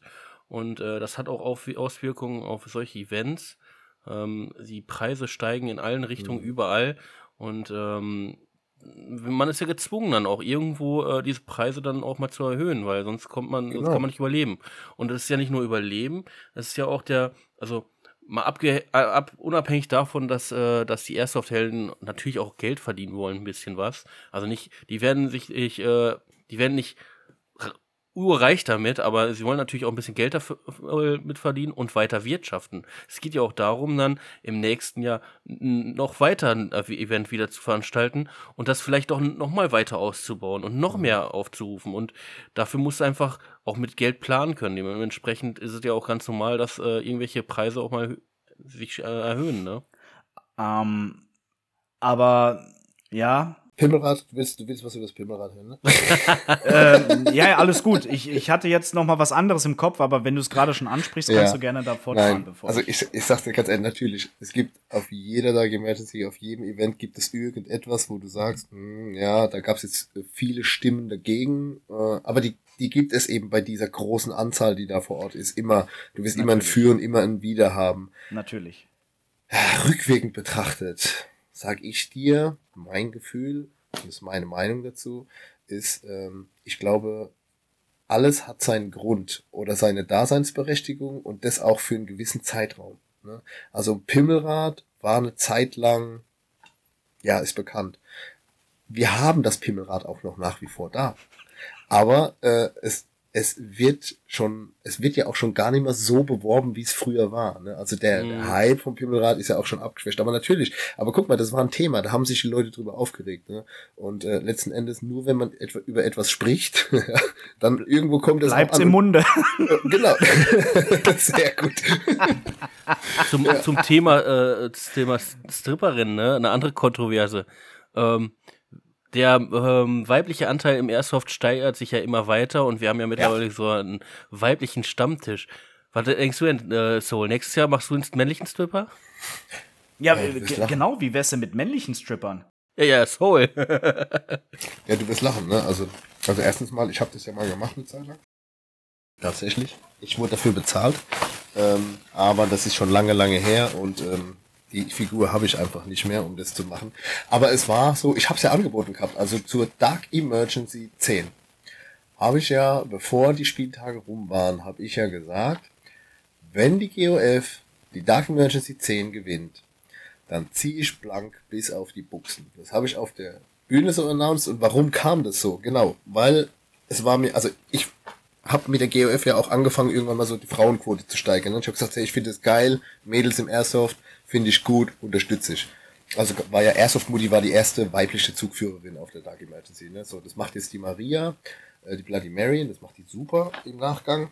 Äh, und dann kamen halt auch immer mehr Mädels dazu. So. Und dann kam genau das, was du gesagt hast. Ja, die Forderung, so, ja, ihr habt ja immer weibliche Stripperinnen, ne? jetzt kommen ja auch ein bisschen mehr Weiber und Mädels äh, mit aufs Event, jetzt wollen wir auch einen männlichen Stripper. Und da gab's eine, Grüße gehen raus an dich, Caro, ne? äh, die hat den Nick und mich täglich bombardiert mit Mails. Ähm, Ja, männliche Stripper und hin und dann muss dann einer von euch Airsoft-Helden machen, wenn ihr euch das nicht leisten könnt. Und ja, und dann war ja der Moment auf der Bühne, äh, wo ich gesagt habe, okay, okay, komm, mach, hau mal rein, Genuine, riding my pony. Und dann habe ich schon so angefangen auf der Bühne und Nick hat dann noch ins Mikrofon reingebrüllt, Caro, Caro, wo bist du? Das ist nur für dich. und äh, da haben wir mal so eine Andeutung gemacht und tatsächlich zu dem Event hätte ich es auch gemacht, ja. Aber wir haben die DE10, die GOF hat die DE10 eben leider nicht gewonnen, also muss ich auch diesen Wett, also Wettschulden sind ja Ehrenschulden bei mir, ne? Äh, und die muss ich dann auch nicht mehr einlösen und inzwischen sage ich halt ja, nein, ähm, ist okay, wenn der Andrang streikt, dann äh, steigt, dann macht sich der Nick bestimmt auch Gedanken über männliche Stripper. Ja. Aber ihr wolltet doch eh schon immer mal auf die Idee. Ich hätte einen Weg für euch, wie ihr da. Ach, so könnt. läuft der Hase. Nee, nee, nee, nee, nee, nee, nee, nee, nee, nee, das lassen wir mal. Also, nee, nee, lassen wir mal. nee, nee. Ähm, aber jetzt, jetzt komme ich zu meiner Frage, die ich äh, äh, davor stellen wollte, bevor wir wieder dann jetzt zu deiner Person als General äh, weitermachen. Ähm, wir hatten ja eben das Thema gehabt, dass die Preise weiter steigen, nicht niedriger werden und so weiter und so fort. Ähm, ich weiß jetzt nicht, bei was sich jetzt im Moment ein Ticket beläuft. Ich glaube bei 180 Euro oder sowas. Äh, ist komisch. Ich weiß es tatsächlich selbst Okay. nicht. Ich dachte, es liegt bei Ähm, 150 oder sowas. Ja, okay. Was wäre denn äh, Nee, 120. 120 120. startet es, glaube ich, Okay. äh, die, die ersten Tickets und dann geht das quasi hoch, ne? Mhm. Jetzt kann man natürlich drüber streiten. Es gibt ja auch viele sagen, okay, dann kann ich lieber 60 Euro mehr drauflegen und habe ein komplettes geiles Wochenende bei Rock am Ring. Ja. Ähm, oder ich fahre halt zur Dark Emergency und gebe halt genauso viel. Gut, wie gesagt, das ist ja jedem das Seine, ne? Aber was wäre so deine Obergrenze? Äh, du musst das musst dann natürlich nicht drauf antworten, um Gottes Willen, ne? Ähm, aber was wäre so deine Obergrenze zu sagen, okay, das ist noch ein gerechtfertigter Preis für so ein Spielerlebnis? Ich finde das eine schwierige Frage. Ja, ich verstehe es. Bin ich auch. Ich finde es eine schwierige Frage, aber ich möchte dir eine einigermaßen gerechtfertigte Antwort darauf geben. Ähm, ich glaube, das ist immer so zu bewerten, wie sehr oder wie gut du die Veranstaltung für dich selbst oder für das, was du tust, findest. Ne? Mhm. Und ich sag mal, es gibt Leute, die gehen, also nur mal, weil du es jetzt gerade gesagt hast mit Rock am Ring, ne? also wenn du dir medial jetzt anguckst, was gerade bei den ganz großen Eventveranstaltern abgeht, die kündigen ja extreme Preiserhöhungen jetzt schon an. Rock am Ring ist bei 300 Euro. Oh, okay. Ja, also Okay. Rock am Ring ist bei 300 Euro und die haben es wohl, also so habe ich es mir gestern irgendwie mal sagen lassen. Ähm, ich glaube, die haben irgendwie für 180 Euro die ersten Tickets rausgehauen oder irgendwie sowas. Und das ist jetzt gestiegen und weil sie dann gemerkt haben, okay, sie müssen mehr Tickets verkaufen, haben sie mit Rabattsystemen gearbeitet. Dann haben sich die Early Bird Leute verarscht gefühlt. Äh, und die sagen ja jetzt schon, wir werden dieses Rock am Ring nicht voll bekommen. Aufgrund von der Preispolitik. Hm. Also das kündigen die jetzt schon ganz offen, öffentlich an. Und deswegen, ähm, und da kann sich ein, also ich glaube, da kann sich ein Nick ja nicht rausnehmen, weil der muss ja auch dieselbe Infrastruktur bezahlen, dieselben Sanitärfuzis, dieselben Bühnentechniker, das, ja, muss das ja auch bezahlen, so, ne? Äh, nur halt eben, dass er halt wesentlich weniger Besucher hat im Vergleich zu Rock am Ring. Ja. Ja. Hm. Ähm, und daher sage ich immer, ähm, ich weiß, die Preise, die der Nick aufruft, sind gerechtfertigt. Das weiß ich, weil ich weiß, dass es kein Preis ist, wo er sagt, so nach dem, äh, nach dem Event bin ich Millionär und nehme mich dann raus. Das ist völliger Quark. Ja. Ähm, deswegen ist es einfach notwendig, diesen Preis aufzurufen. Aber für mich selbst zu bewerten ist so eine Sache, was ist die Dark Emergency für dich oder was ist sie für mich? Für mich ist die Dark Emergency tatsächlich, ich bin Mensch, ich arbeite sehr viel und ähm, ja, möchte gern einmal im Jahr einen großen Urlaub machen, wenn es geht. Und wenn es nicht geht, dann mache ich es halt alle zwei Jahre, sage ich mal, und habe dann lieber kleinere Kurztrips irgendwo hin. Ähm, aber ähm, letzten Endes ist für mich die Dark Emergency so ein Jahresevent, auf das ich mich auch vorbereite. Okay, ich bin jetzt in der Stellung, ich muss das Ticket nicht bezahlen, dafür mache ich halt die ganze Arbeit so, ne? Äh, aber letzten Endes, ich würde, wenn ich da eine gefestigte Gruppe habe, mit der ich mich da jedes Jahr treffen will und ich will diese Community-Leute sehen, die ich nur einmal im Jahr auf der Dark Emergency alle beisammen habe und äh, drei Tage Festival erleben, dann ist mir das auch 500 Euro plus wert. Ja, sage ich dir ganz ehrlich, wie es ist. Es kommt ja drauf an, was du dafür kriegst. Ja, also du kannst Ja, ja, natürlich. VIP-Lounge buchen, du kannst ja das buchen. Eben, ich glaube, ich glaube, die grö größte Kontroverse war auch im letzten Jahr diese, diese ganzen VIP-Lounge mit dem und dem und das und das und jenes, ne? Ähm, da gab es ja, glaube ich, dann äh, eine Steigerung von äh, für einmal 2000 Euro oder so nach dem Motto. Ähm, ja, es ist für manche eine Kontroverse, aber es gibt halt einfach Leute, die wollen das. Genau das wollen die halt alles haben. Und die wollen den Luxus dabei haben, wollen Early Bird haben und überall der Erste sein. Und es gibt immer diese Abnehmer und, und die, die äh, müssen sich nicht rechtfertigen. Die feiern das Event, die wollen alles in vollen Zügen erleben und sind halt da bereit. Also, wir haben das auch ja, wann war das? Äh, wir haben vor der Dark Emergency ja nochmal ähm, n- zur Dark Emergency diese Folge rausgehauen mit äh, Was packe ich alles ein? Und da haben wir beide ja auch schon gesagt, im Grunde ist es ein komplettes Camping-Wochenende mit, also ein Urlaub quasi, ein Urlaub mit äh, viel, viel Features und mehr, wo man quasi viel erlebt und machen wir uns nicht vor, also äh, campen kannst du auch schon heute äh, für 3000 Euro irgendwo, also ist nicht mehr so und du erlebst halt auch noch viel und du machst dein Hobby auf dem Event Mhm. und deswegen Mal andersrum gefragt, wenn du, wenn du nach Kroatien auf diese Airsoft-Insel reist, ne, mit Reisekosten, mit dies, mit das, mit Zell, mit jenes, du willst eine gescheite Unterkunft haben. Ich glaube, das kostet auch den ein oder anderen Euro, ne? Lässt, Ja, sich, ja. lässt sich vielleicht relativ günstig umsetzen, wenn du die, wenn du jetzt ein bisschen spartanisch unterwegs bist. Aber ich sag mal, weißt du, gerade diese, diese VIP-Lounge, ne, und vorhin habe ich ja gesagt, Besuch aus Abu Dhabi, diese Leute und dieses Kundenklientel und, da- und auch viele ältere, die da immer wieder in dieser VIP-Lounge sind, die sagen, nein, ich, ich gönne mir das, weil für mich als Person, aus welchem Grund auch immer, ob es jetzt Alter ist oder einfach nur Luxus oder weil man sich das so haben will, ähm, ich kann das gar nicht mehr so drei, vier Tage in so einem kleinen, in der Dackelgarage auf, ich kann das, meine Knochen machen das nicht mehr mit, ne? Und ich bin froh, dass ich immer noch Teil der Community sein kann und mich dann abends hier mal ausruhen kann und mich auch mal aus dem Trubel rausnehmen kann und ein bisschen abgeschotterten Bereich habe, da mal einen schönen Cocktail genieße und mich dann ausruhe, damit ich am nächsten Tag auch wieder fit bin. Und das gibt mir das, was ich brauche. Ne? Und dafür sind die auch bereit, äh, das Geld zu zahlen, dass es halt notwendig ist zu zahlen, um diese Infrastruktur da aufzustellen. Ja, und genau. von daher sage ich ja, es gibt, ich glaube, es gibt für jedes Produkt äh, einen Abnehmer. Käufer, Ja. ja. einen Abnehmer eben. Und ähm, von daher denke ich, es ist gerechtfertigt und es muss ja auch nicht jeder so machen. Eben, Ja. wenn du keinen Bock drauf hast, dann hast du halt keinen Bock drauf. Aber bekehr dich doch nicht darüber, äh, weil andere Bock drauf haben.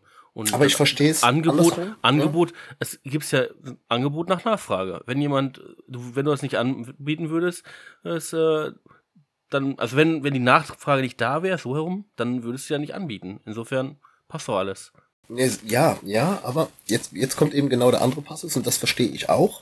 Aber da muss ich halt sagen, sorry, das ist jetzt auch der Veranstaltung geschuldet. Ne? Jetzt muss ich mir mal vorstellen, so alteingesessene Airsofter. Also wirklich alteingesessene Airsofter. Wir sind es gewohnt, für 15 Euro Tagesspielfeldgeld einen Tag zu zocken, okay? So, so, so hat das ja irgendwann mal angefangen. Du bezahlst 15 bis 20, 25 Euro. Heute sind wir bei 30, 35, 50 Euro teilweise, ne? Äh, Ja. Eintrittsgeld, äh, um in den Wald zu gehen, um dort zu ballern.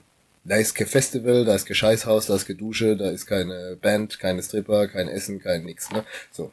Das bezahlst du. So. Das ist die ursprungsgewachsene Airsoft-Community in meinen Augen, ähm, die natürlich dahin gehen und jetzt Jetzt nimmst du mal so einen Zugführer, der sich über Jahre einen Zug aufgebaut hat. Eine Stammcrew, mit der es funktioniert. Und jetzt hast du auf einmal äh, das Thema, dass viele Leute sagen, also wenn es jetzt noch teurer wird, dann kann ich es mir einfach nicht mehr leisten. Das, das ist so. Und das tut mir unheimlich weh und es tut mir auch leid, wenn die Leute dann wegen sowas hinten runterfallen. Aber ähm, was soll ich sagen? Das, das soll jetzt auch gar nicht dumm klingen, ne? Aber ey, guys, the show must go on. So, ja, es muss einfach weitergehen und der Zuspruch und dass, dass das Event trotzdem ausverkauft ist, das sagt mir doch im, im Hinterstübchen, es ist doch der richtige Weg, was wir es machen. Natürlich verteufelt es jemand, wenn, wenn, wenn, ihr, wenn der Nick sagt, ich mache jetzt hier 250 Tonnen Sand, mach hier eine VIP, dann sagt er, Digga, das ist ein Airsoft-Event, für was brauchst du 250 Tonnen Sand, für was brauchst du zwei Jacuzzis, für was brauchst du, und jeder sagt so, völliger Schwachsinn. Aber danach siehst du Videos, wie Norwich da sitzt und sagt so, das ist fucking crazy. Ja. Das ist so geil. Ja. Ja, und dann sage ich halt so, ja, Mann, ähm, vielleicht, vielleicht hat der Nick da einfach so ähm, einen Touch, äh, dass, dass er Dinge erkennt, die wir so nicht sehen, weil wir so blockiert sind in unserem Sichtfeld durch Airsoft oder durch die Art und Weise, wie wir es angehen. Und er ist es einfach immer schon anders angegangen. Aber deswegen ist er halt der Nick und deswegen ist die Dark Emergency auch eine Dark Emergency, letzten Ja. Endes. ja. ja. Absolut. Ähm, jetzt kommen wir aber endlich mal wieder zur Person General Soul. Ähm, du bist ja in Vorbereitung eigentlich das ganze Jahr über. Ja. Ähm, es gab ja vor dir Generäle und du bist jetzt schon seit sechs, sieben Jahren General. Was glaubst du, machst du anders, was die anderen anders gemacht haben? was machst du richtig, was die anderen falsch gemacht haben und umgekehrt? So. Ja, ja, ja, jetzt muss man ein bisschen aufpassen. Also ich möchte nicht schlecht über andere reden. Ich Nein, nein, also wie Grund, gesagt, äh, wir, nee. über andere schlecht zu reden, aber Nein, nein. Äh, okay, ich gebe dir einfach mal das wieder, was ich gestern Abend um halb elf in der Nachbesprechung mit meinem India-Zug, äh, GOF India-Zug hatte. Äh, und der ist tatsächlich seit der Dark Emergency 5 dabei und hat dieses Jahr sein letztes Jahr gemacht. Das heißt, dieser Zug äh, ist neu zu besetzen ab nächstem Jahr. Ähm, ja, da blutet mir auch das Herz, weil es eine richtig gute Gruppe war. Äh, mir gehen auch, äh, mir geht auch Personal in der HQ-Crew dadurch flöten. Ähm, also es tut mir eigentlich richtig weh, so. Und wir haben wirklich ein gutes Verhältnis zusammen, ne. Und er sagte, genau an dem Punkt sagte er, sag ich, ja, wann hast du denn eigentlich angefangen, ne? Dann sagte er, ja, Dark Emergency 5 war seine erste Dark Emergency als Zugführer. Und dann sage ich, ja cool, das war ja auch meine erste. Allerdings war ich da einen Tag Marshall, einen Tag Spieler. Und ab, dann sagt er, ja, nee, ab der DE6 ging's ja äh, los. Und sagt er, und Soul, ähm, hat er gemeint, also rückwirkend betrachtet, du warst das Beste, was der GOF passiert ist. Und dann sage ich, ja, warum? Ich halt selbst habe ja keinen Vergleich dazu. Ne? Ich weiß ja nicht, was war denn jetzt vorher anders. Aber er hat einfach gesagt, du hast einfach eine Mentalität damit reingebracht, ne? dass man, also auf Augenhöhe miteinander reden, also respektieren der Leute, ne? Ähm, und einfach zusammenbringen, also mit denen zusammenarbeiten, also wie, wie mit Freunden umgehen, ja, und ähm, das ist halt einfach meine Art, wie ich es mache. Ich meine, du kennst mich, du weißt, wie ich bin, ne? ich bin bin jetzt kein, kein, kein Stoffel oder sowas. Ich kenne dich schon ewig, ja. Ja, und äh, ja, und ich denke einfach, ich, also ich könnte jetzt nicht sagen, was ich besser gemacht habe als andere. Ich habe es einfach so gemacht, wie ich bin. Ne? So die, diese Type, die Du verstellst bin. dich nicht. Nee, ich verstelle mich nicht. Nee, genau. und würde ich auch nie machen. Das äh, kann ich auch gar nicht. Es liegt mir fern. ja. Und äh, letzten Endes anscheinend kam das einfach besser an bei den anderen. Ne? Weil es ging, es geht, es geht nicht um Selbstdarstellertum oder sonst irgendwas, sondern es geht darum, ich mache meinen Job, damit jeder Spaß hat. Und dann, äh, ja, ich muss die Jungs manchmal einordnen, ja, damit die auch richtig laufen, äh, alles gut. Aber das ist alles so ein bisschen ja, kooperativ, freundschaftlich äh, auf der Ebene von Airsoft-Spielern für Airsoft-Spielern. So. Und ich denke, das ist der richtige Weg. Ja, ich, ich weiß, auf wen du abspielst und ich habe da auch gar nichts Negatives äh, auszusetzen an dem. Ähm, er hat, ich glaube, jeder General in der Epoche der Dark Emergency hat äh, etwas dazu beigetragen, dass die Dark Emergency heute das ist, was sie ist. So. Und da gibt's zu jeder Zeitepoche eben eine Person, die da oben am Drücker steht. Äh, und ich sag's mal so, wäre, hätte die nicht das gemacht, was sie getan hat, ob das jetzt positive oder negative Sachen sind, äh, ist egal. Ähm, wäre die Dark Emergency heute nicht das, was sie da wäre. Ne? Und anscheinend war da halt eben auch einfach mal Bedarf da, diesen General zu wechseln. So, und das haben wir gemacht und ich wusste im ersten Jahr nicht, was auf mich zukommt.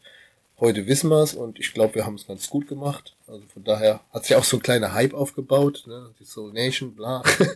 das ist schon funny. Äh, aber letzten Endes, ja, ich, ich glaube, ich kann am Ende nur sagen, ich glaube, wir haben es doch, doch am Ende des Tages richtig gemacht. So, ohne um jetzt weil ich, ich kann die anderen nicht bewerten. Ich Alles gut. Das hast du aber sehr schön äh, transparent ausgedrückt. äh, rückblickend betrachtet von der DE, von deiner ersten DE als General bis heute, wie viel, wie viel Arbeitsaufwand war es damals zu heute? Es ist mehr geworden. Also es ist äh, viel mehr geworden. Aber das liegt vielleicht auch daran, dass die Airsoft-Helden mir nie gesagt haben, was da auf mich zukommt.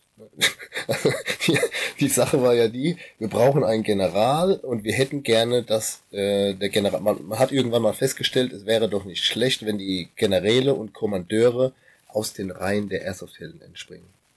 Also das hat man irgendwann mal festgestellt, weil es doch oft Zank, ja, Beef hin und her gab und dann, dann stehst du als Veranstalter ja irgendwann mal da und sagst so, hey, scheiße, wir haben keinen General weil der Typ dich einfach auflaufen lässt, ne? Und das ist dann schade für alle, die da teilnehmen. Weil es das ist dann einfach, schon zu viel Kampf wahrscheinlich gewesen zwischen den Parteien. Ja, äh, genau. Und auch dieses Aufstacheln. Also auch das mit dem Aufstacheln, das war ja am Anfang noch so KGG und GOF, die waren, also die konnten sich ja nicht zusammen auf dem Marktplatz lassen. Die, ja. die, die, haben sich ja nicht vertragen, ne? Also da haben die einen den anderen angeplögt und aus Alkohol wurde dann auch, äh, dann ging es auch mal zur Sache oder sonst irgendwie, was völliger ja. Schwachsinn ist. Und ich glaube, alleine diese Konstellation, dass wir jetzt in der Führungsebene quasi alle Airsoft-Helden sind und auch wir, also auch ich und Eisen, um Gottes Willen, wir hatten da auch schon äh, Showdowns und Wortgeschäfte und alles Mögliche. Ne? Man muss ja irgendwann mal seine Fronten klarstehen. Aber inzwischen ticken alle in die gleiche Richtung. Also jeder hat's verstanden, warum wir es machen, für was wir es machen und wir machen so, dass jeder Spaß hat. Und es ist nie so, dass der eine besser sein will als der andere. Wir sehen uns immer als ein großes Ganzes. Und das ist das Wichtige. Und ich glaube, das ist auch das, was wir weitergetragen haben an die Zugführer.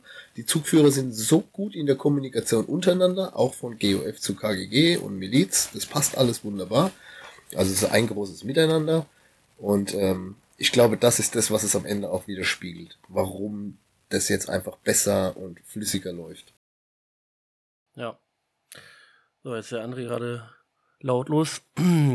Vielleicht nur kurze Zwischen. Ich weiß ja nicht, André, hast du noch viele Fragen zu unserem General oder wollen wir langsam äh, gleich zu einem anderen nee, Thema wechseln? Ich, genau, genau. Ich wollte bevor, eigentlich bevor jetzt wollte, genau ja, bevor wir dahin dann gehen, äh, so ein paar abschließende äh, Fragen zum Fazit und sowas. Ähm, äh, deine Einschätzung, hat die GOF dieses Jahr die Bude gerockt? Hm.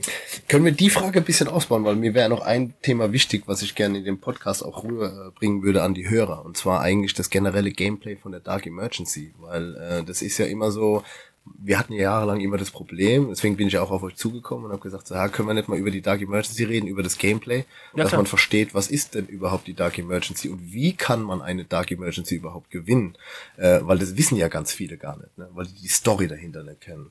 Und, nee, hau ähm, raus, können wir gerne. Klar, hau raus. Ja, letzten Endes, also wer das Dark Emergency Spielfeld kennt, ne, wir haben zwei Vorposten und zwei Hauptquartiere und ich sag mal relativ mittig auf der Karte gelegen, haben wir das Milizdorf und die Enklave. So. Äh, und tatsächlich ist jetzt die Frage, wie gewinnt man eine Dark Emergency? Das heißt also, es werden Punkte gemacht auf eine Dark Emergency. Und da gibt's ganz verschiedene Sachen. Es sind mehrere Schachuhren, digitale Schachuhren inzwischen, äh, auf dem Spielfeld an fixen Punkten aufgebaut. Äh, und dann musst du quasi ein Gebäude einnehmen, musst die Uhr auf deine, also auf deine Farbe drücken und dann läuft die Zeit für deine Farbe. So. Und das wird dann auch ausgewertet. Dann gibt es Missionskarten, also jeder Zugführer hat so um die 100 Missionskarten, die er nochmal verteilen kann. Darüber werden auch Punkte geholt. Dann hast du Capture the Flag on the Field. Und zwar an jedem HQ und an jedem Vorposten hat seine Fahne. Das ist Capture the Flag. Da kannst du echt gut punkten. Wäre was für mich, ne? ja, zum Beispiel. Äh, dann gibt's ja auch noch diese, zum Beispiel dieses Jahr, diese große Story-Mission, also die Story selbst. Das heißt, dieses Jahr war es der Konvoi und dann einmal die Dienstreise des Generals. und das war, das, das war übrigens auch der Gamechanger, glaube ich, in meinen Augen, dass wir dieses Jahr nicht auf statische Punkte auf einer Spielfeldkarte gespielt haben, sondern zwei Riesenmissionen pro Fraktionsseite am Tag quasi gemacht haben, was dazu geführt hat, dass äh, ein sehr großer Anteil von Spielern einmal quer übers Feld muss. So, ne? Äh, und das hat für Bewegung geführt. Und ich glaube, das hat auch so ein bisschen dieses Statische rausgenommen, weil ansonsten die Zugführer waren es immer gewohnt mit ihren Zügen, hey klar, ich gehe jetzt hier auf mein Lieblingsgebäude, ich gehe da an den Hügel, an den Wall und halte die Stellung. Äh, und das war dieses Jahr einfach anders. Und ähm, deswegen glaube ich auch, dass das Gameplay ähm, so gut bei den Leuten ankam, weil die haben A was vom Spielfeld gesehen, die haben Action gehabt, da waren Autos mit dabei, da, da war der General einmal quer auf dem Feld, musste über übers Feld geleitet werden quasi, ne? Ähm, und das hat eigentlich, ich glaube, das hat vielen Spaß gemacht. Letzten Endes, ja, okay, jetzt waren wir beim Punkten. So, jetzt dieses Jahr gab es dann nochmal zusätzliche Uhren im Mittelbereich vom Spielfeld, also Ressourcen, ne? Also äh, da konntest du zwei, ich glaube, Benzin konntest du sammeln. Äh, und die andere Ressource ist mir jetzt gerade entfallen. Und die haben aber keine Punkte gebracht. Die bringen dann wieder Bonus-Sachen. Zum Beispiel äh, Drohnenaufklärung, also Luftaufklärung. Oder ein Luftschlag. Ja, also das heißt, wenn du die Uhr lang genug hältst, dann hast du da Bonus-Points erspielt, dann kannst du nochmal etwas zum Beispiel über die Enklave in den Spielmodus einfließen lassen und Krass. da nochmal ähm, Sachen machen. Also du merkst, es ist relativ komplex, das Ganze. Ja. Plus, die Miliz selbst hat eigene Missionen, die sie vergeben. Das funktioniert über HPA Express. Wir haben ja eine Feldpost, ja, also durch den Team ja, Cashbacks genau. haben wir HPA Express. Du kannst, also ich kann Essen bestellen äh, das heißt also, der Donut, der Donut oder das Fleisch oder der Moonshiner, der da gebrannt wird im Milizdorf, den kann ich mir per HPA Express direkt ins HQ bestellen lassen. Also habe ich auch dieses Jahr gemacht bei der Jessie. Ich habe mir Donuts für die komplette HQ Crew bestellt und habe gesagt, ey, ich gebe eine Runde Donuts auf, ist sowieso, weil das kommt ja alles in diese Kasse für den guten Zweck. Alles, was ja. Milizdorf macht, kommt in die Kasse für den guten Zweck. Äh, und habe mir da Donuts liefern lassen. Und dann hat die mir eine Rechnung, muss ich jetzt sagen, der hat die mir eine handgeschriebene Rechnung dann quasi geschrieben, hallo lieber Soul, äh, hier sind deine, was weiß ich, 10 Donuts, ne? Äh, ich bekomme von dir 6 Euro. So, ne? Also Real Geld, kein Spielgeld, sondern Real Geld. Ja. Äh, und dann habe ich gedacht, ah ja, okay, gut. Und dann habe ich gesagt, na gut, ich habe jetzt einen Geldrücktransport quasi dann fürs Milizstore, für die Jessie. Äh, und dann haben die, jetzt habe ich nur einen 20-Euro-Schein gehabt, ne? Und dann habe ich, hab ich reingeschrieben, hey Jessie, ähm, mach 10, ist ja für einen guten Zweck. Und dann kam irgendwann wieder die Nachricht zurück, wieder mit dem HPA Express. Hey Soul, ich habe 20 gemacht. Ist ja für einen guten Zweck. Sehr geil. ja. Schön. Ja, und dann haben wir ja noch Spielgeld. Also das ganz normale, die Dark Emergency Dollars äh, haben wir Spielgeld. Und das alles wird ausgewertet. Du musst dir vorstellen, nach dem ersten Spieltag geht ein verschlossener Umschlag mit allen Missionskarten, die wir zu dem Zeitpunkt schon gesammelt haben, unterschrieben und abgestimmt. Die werden unterschrieben, die werden abgestempelt, dann werden die eingetütet und werden im Airsoft-Helden Shopzelt abgegeben. Und der Spielleiter zählt das dann im Nachgang quasi, ne? Und am zweiten Tag gibt's einen zweiten verschlossversiegelten Umschlag ab. Und so kommt es von allen vier Parteien, von allen fünf Parteien kommen die Umschläge da an. Und es wird völlig neutral quasi ausgewertet im Nachgang. Plus dann noch die Schachuhren, plus die Farben, plus, plus, plus, plus, plus, ja. Äh, und deswegen dauert das Ganze eigentlich auch so lange, bis es ausgewertet ist. Und wenn es dann Unstimmigkeiten gibt, gibt es dann eben nochmal ein Gremium danach, wo eben genau das alles auf den Tisch gepackt wird und hat gesagt, so und so und so war das. Kommt es hin, also wenn es Unsicherheiten gibt und dann wird quasi im großen Gremium darüber gesprochen und eine Mehrheitsentscheidung gefunden. Deswegen waren wir letztes Jahr so schockiert, als diese Vorwürfe kamen, wir würden äh, das Spielergebnis manipulieren. Weil ich das ähm, ja, finde es auch unter aller Sau, wenn man uns sowas vorwirft, weil, okay, die wissen es nicht, die können das nicht wissen, aber wenn du weißt, wie viel Arbeit halt dahinter ihr, steckt. kleinen Teil, ne? Also da waren ja auch eben. viele Diskussionen von wegen, ja, wir haben die Uhr da und da so und so lang gehalten. Ja, aber das ist halt nur ein kleiner Teil, ne? Es gibt mehrere Uhren, es genau. gibt mehrere Flaggen, die zu holen sind. Das, das ist ja das Interessante an der DE. Es ist ja ein Mix aus vielen verschiedenen Spielmodis plus einer Story und plus Missionen, die alle zusammengewürfelt werden und die dann zusammen auch das Ergebnis irgendwo holen. Richtig. Und ähm, deswegen, also für ein, ich glaube, das kann ein Spieler einzeln ganz, ganz schwer ähm, einschätzen und deswegen ist meine Frage eigentlich auch sehr gemein, wenn ich frage, was glaubst du, wie es ausgegangen ist? Ähm, ähm, du kannst es nicht selber einschätzen. Also du musst dich nachher wirklich überraschen lassen, was daraus ge geworden ist. Also ist tatsächlich so. Ich, ähm, ich sag dir, letztes Jahr habe hab ich so groß angekündigt, habe ich gesagt, ich hab's, ich hab Simurin, ich hab Simurin. Die DE10 gewinnen wir. Die gewinnen wir. Wir haben die DE10 aber in der GOF mit 300, ich glaube 300? Knapp 300 Ganz Mann Unterzahl, unter, ja. Unterzahl gespielt. Also wir waren ja. 300 Mann ja. weniger. Ja. Äh, und es war scheiße knapp, das Ergebnis. Ja. Und nachdem ja. ich wusste, dass wir dieses Jahr ausgeglichen spielen, habe ich gesagt, das ist keine knappe Entscheidung. Das habe ich auch im Eurobass-Video gesagt, als ich noch vor der Bühne stand und auf die Bühne gegangen bin, habe ich gesagt, das wird keine knappe Entscheidung. Das wird ein ganz klarer Sieg für die GOF dieses Jahr. Jetzt im Nachgang, nachdem ja schon, ich weiß ja schon, wie die Hauptmissionen ausgefallen sind, also was der Eisen geleistet hat und was ich geleistet habe, muss ich sagen, ja, scheiße, da in den Hauptmissionen, da war der ein bisschen besser wie ich. Ähm, dafür haben wir, glaube ich, mehr Schachuhren und mehr Fahnen geholt, was das auch wieder ausgleicht. Was jetzt am Ende wieder dazu führt, dass wir diese Missionskartenauszählung und die ganzen Kleinpunktewertungen abwarten müssen, weil es doch schon wieder so Messerschneide sein wird, wahrscheinlich. ja, also sie sind schon wieder nicht vor, vorhersehbar und es ist echt nervig, äh, weil ich habe jetzt schon zu lange verloren. Also DE7, nee, DE6 war meine meine letzte DE, die ich gewonnen hatte, das war meine erste. Und äh, seitdem habe ich eigentlich nur noch äh, Niederlagen kassiert. so. Und ähm, ich weiß, wie viel Effort und wie viel Herzblut da drin steckt. Es wird Zeit, dass die Jungs und Mädels von der GOF äh, mal wieder einen Gewinn verbuchen können. ja, so habe ich mich auch gefühlt, als das letzte Mal die Bierbrauer unter der Führung von Snippy, dem ersten weiblichen General, gewonnen haben. Das war Hammer. Krass. Da, ne? fühlt man sich, da fühlt man sich wie, weiß ich nicht, als ob Deutschland die WM gewonnen hätte, ehrlich. Ja, ja, ja, ist echt, ist echt krass. Ist echt krass. Ja. Ach, und weil du es gerade vorhin hattest, ne, du hast vorhin wegen Preispolitik und tralala, ihr kennt ja dieses die Access-Ding, ich bin einen Tag früher auf der DE, ne? Ja. Und da gibt's ja dann auch noch dieses VIP-Spiel, ne? Also das heißt, ähm, weil, weil du sagst, welche Packages kaufe ich mir auf der DE, ne? Wenn du Early Access machst und dir diesen VIP-Zugang kaufst für dieses VIP-Spiel, dann hast du ja noch mal einen, ich, ich nenne es mal einen Spieltag mehr. Hm. Und nur, dass ihr mal dann einen Einblick kriegt, was da gelaufen ist. Das waren drei Games, also drei Minigames sind da gelaufen. Ne? Und dieses Jahr habe ich mir auch die Zeit genommen, die zu begleiten und das dann gemeinsam mit dem Eisen und mit dem Alex äh, quasi zu führen, diese Spiele. Und jetzt musst du dir vorstellen, da kommen die ganzen VIPs am Donnerstag, ja, treffen wir uns auf einem Platz und äh, werden von zwei Bussen abgeholt. So, das waren jetzt zwei Busse. Dann steigen die da ein und dann sagen wir so, jetzt fahren wir dann kommen in Malwinkel, ne? wir fahren jetzt, also ich in dem einen Bus, Eisen in dem anderen Bus, wir fahren jetzt äh, nach Malwinkel aufs Spielfeldgelände rein und, ne, und viel Spaß und schön, dass ihr da seid und bla bla bla. Und die Spieler sitzen in dem Bus und denken, ja cool, jetzt kommt so eine kleine Führung und dann sammeln wir uns irgendwo auf dem Feld und dann kriegen wir erklärt, was wir jetzt da spielen. Das war auch der Sinn. Wir sind mit den Bussen aufs Spielfeld gefahren bis zu einer markierten Position. Das war vorher schon alles abgesprochen. Dann gab es da eine Explosion auf dem Spielfeld. Dann haben wir angefangen rumzubrüllen in den Bussen so, der Bus wird angegriffen, der Bus wird angegriffen, Schutzbrillen aufsetzen und raus, jetzt raus, linke Flanke decken, rechte Flanke decken. Das ging, also das ging von 0 auf 100 in den Spielmodus rein.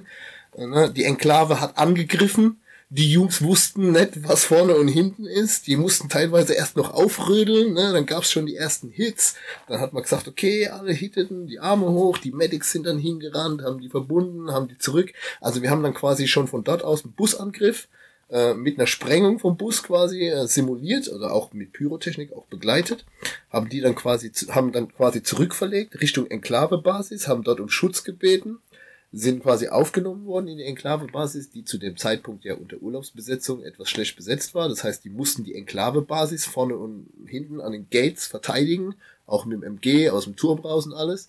Äh, und mussten dann, weil die Funkverbindung so schlecht war, quasi den Tower erobern, um dann eine erhöhte Funkposition mit so einem Funkrufsatz einzunehmen, um dann quasi einen Funkspruch abzusetzen. Das war Part 1.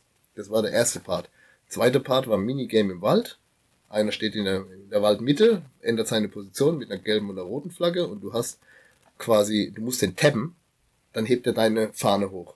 Mhm. Äh, der, du musst, fünf Minuten musst du den halten, dann kriegst du einen Punkt. So. Oder du drehst es halt innerhalb von den fünf Minuten. Das war das nächste Minigame und dann das dritte Game ist Battle Royale. Dann fährst du wieder mit dem Bus einmal ums Spielfeld rum und jeder droppt so vom Bus raus, so alle 15, 20, 25 Meter droppt einer vom Bus raus, guckt, dass er in den Wald reinkommt, safe ist. Dann bilden sich so kleine Allianzen, ein, zwei schließen sich zusammen, weil irgendwann fängt, äh, fängt es irgendwo auf dem Spielfeld an zu hupen und du musst diesem Geräusch folgen. Und dann läuft eine Zeit ab. Du musst innerhalb von einem gewissen Zeitfenster quasi in diese Extraction Zone kommen und nur die ersten vier gewinnen. Hammer. So, und so, das ist Spieltag eins. So, und jetzt habe ich schon relativ lang darüber ges gesprochen, aber nur mal um zu sehen, ich bezahle einen Spieltag mehr und das ist mein Mehrwert, den ich dafür habe. Ja. Wahnsinn, Wahnsinn. Hammer. Das, das kriegt ja keiner mit. Wurde. Mhm. Ja. Ja, nur die, die ja. quasi am ersten Tag da waren und äh, ist ja noch die Frage, wie viele haben davon irgendwelche Aufnahmen und veröffentlicht hat, wiefern. Also viele erzählen natürlich, aber es kriegt trotzdem nicht jeder mit, ne? Nee, genau. genau. Andere fragen Deswegen. sich, warum, weshalb und was war da und ja, Wahnsinn. Ja, richtig. Ja, nice, das ist DE. Nice. Und ich könnte da noch stundenlang weiterreden über DE. Ich glaube, es ist so viel Material, was auf der DE passiert und äh, aber ist eine never ending story. Wollen wir hoffen, dass es noch weitere elf Jahre geht. Bestimmt. Ich hoffe es. Weil in den nächsten elf Jahren wollen wir ja dann irgendwann auch kommen. Deswegen, also. Ja, ja, zu GOF, so. Ja, ja. Ich, ich befürchte es. Nee, André wollte als Carla Kolumna kommen. Ja, ja Miliz da, dann, ne? Ja, haben wir, haben, wir ja, haben wir ja drüber gesprochen. Finde ich übrigens sehr geil, die Idee. Ja. Finde ich sehr geil und äh, würde ich auch eins zu eins so unterschreiben und dem Sherlock so vorstellen für die Miliz. Ja. ja definitiv. Ja. Er, er müsste mich noch kennen als Imran Sakayev, weil ähm, ja, ich glaube, er, ich glaube, er müsste mich noch kennen. Ähm, Opechano oder was dann? Ne? Ja, ja, genau. Ja. Genau. Und äh, ich hatte ihm damals eigentlich versprochen, dass ich das nächste Jahr wiederkomme und dann wirklich mit einem Arm spiele, weil ihm ja bei Call of Duty der, der Arm abgeschossen wurde und äh, habe ich gesagt, ich werde das ganze Wochenende mit Augenklapp und einem Arm spielen. Hat er voll gefeiert, ne? Aber ähm, ja, danach kam, bin ich leider nicht mehr dazu gekommen. Aber ähm, mal gucken. Vielleicht nächstes Jahr, dieses Jahr, schauen wir mal. Also ich habe es tatsächlich ähm, selbst noch nie gemacht. Also der OP Channel war ich leider noch nie, aber ich höre nur Gutes, also im Lab-Sinne, also quasi Hammer. super geile Lab-Veranstaltung ja. anscheinend. Ja. Ja. Äh, weil ich, also mich triffst du eigentlich auf der DE und auf der äh, Mission 24, da triffst du mich ja. an. Äh, und dieses Jahr wirst du mich auch auf den Airsoft Days antreffen, hat aber damit zu tun, dass meine Patenkinder 14 geworden sind äh, cool. Und ich gesagt habe, wenn ihr 14 seid, dann gehen wir erst auf Zocken. So, gestern ja. habe ich drei cool, Dye-Masken ja. bestellt und äh, ja, jetzt geht's auf die Airsoft Days dann. Schön. Cool. Ja, da haben wir jetzt mal einen geilen Einblick bekommen. Ähm, also, wenn das, oder so, wärst du soweit fertig mit dem Dingens? Ich meine, klar, wir können natürlich noch, noch mal nee, zwei nee, Stunden reden. Nee, nee, nee, nee, ich bin, also so von meinen, ich glaube, wir haben ein bisschen über das Spiel, über das Punkte-System ähm, genau. gesprochen, ne? Ihr genau. Fragen gestellt. Ich glaube, so im Großen und Ganzen ist es, es gibt ja so wie tausend Sachen und Deswegen, Amy, Amy hat ja auch schon ausgeführt dazu. Ich wollte gerade sagen. Und was, was genau. damit noch alles läuft auf der genau. Veranstaltung. Ne? Wir, ich hatte nämlich, ich hatte dir nämlich äh, kurz vorher, also so um 17 Uhr hatte ich ja meine Idee vorgeschlagen, auch Ole, mhm. weil das ging mir nicht aus dem Kopf und das wollte ich unbedingt machen. Ja. Ähm, und zwar kommen wir jetzt zu unserem ja, Special-Thema, worüber wir jetzt noch so eine, ja, ungefähr. Zeit-P-Thema. ja, äh, eine Summe X reden wollen. Ähm, und zwar die mediale Aufmerksamkeit, das mediale Wirken. Mhm über Airsoft. Ja, es gibt ja einen ganz tollen Bericht über von Spiegel TV über Airsoft. Ja, den viele vielleicht von euch kennen, vielleicht kennen ja, vielleicht kennt ihr ja das Schlagwort Systema nachladen. Ja, das hat sich ja auch so etabliert mittlerweile. Ähm, was ich eines der wenigen transparentesten Beiträge finde in den letzten Jahren, ähm, trotzdem aber mittlerweile auch sechs Jahre ins Land geflossen sind und sich einiges getan hat in der Airsoft-Szene.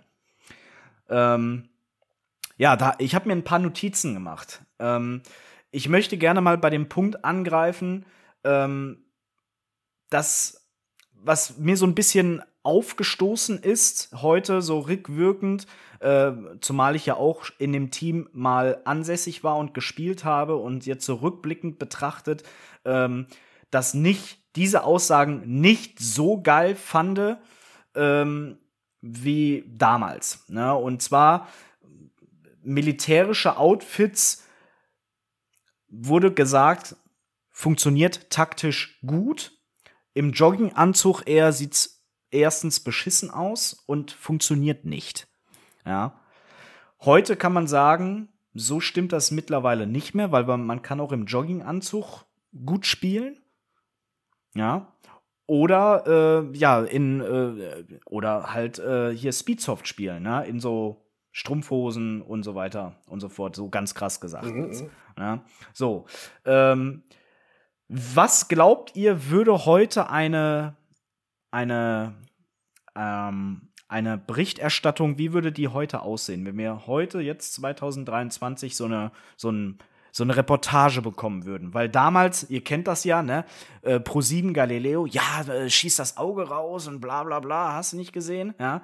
Dann kam ja dann der Spiegel TV-Beitrag und dann kam ja ein Beitrag, wo man bei Novridge aufgenommen hatte. Ja. Mhm. Wie würde das jetzt heute eurer Meinung nach oder deiner Meinung nach aussehen? Also generell, darf ich mal kurz einwirken, finde ich, ähm, ja. generell finde ich das äh, sehr schwierig, weil äh, auch wenn der Spiegel TV von, von außen kam und das neutral eigentlich sich ansehen sollte und es auch neutral bewerten sollte, wurden äh, viele Aussagen gemacht, die eher kritisch waren als, als neutral. Also es war schon eine vorgefertigte Meinung meiner Meinung nach und deswegen finde ich so eine so eine ähm, so ein, so ein Bericht sehr schwierig. Und dann hast du halt, wenn du dich da bewirbst oder wenn du da quasi angefragt wirst und, und stehst davor, also ich meine, es wird auch immer viel Schlechtes über das äh, Team Bonaire gesprochen und, und was da, äh, ich meine, der Bericht allgemein wird äh, immer sehr runtergemacht. Ich, ich glaube, es ist ganz schwierig, da vor der Kamera zu stehen und die richtigen Worte zu finden. Also die haben generell ein paar Worte in den Mund genommen, wie sie es erzählt haben, die ich heute definitiv als sehr kritisch äh, und schwierig ansehe, die ich so vielleicht nicht unterschreiben würde und die ich auch so ähm, nicht toleriere. Aber ähm, es ist sehr schwer, wenn du wirklich vor der Kamera stehst, äh, da einen neutralen Punkt zu finden. Also ich glaube, das haben die gar nicht so krass auch gemeint. Also die hatten Mut, ähm, sich da vor der Kamera zu stellen und wollten ähm, das Positive und, und, und das Nette alles herausstellen und, und wirklich für unser äh, Hobby äh, ein positives Beispiel sein. Aber die mediale Sicht war eine andere und hat das dann doch, glaube ich, auch ein bisschen anders aufgefasst.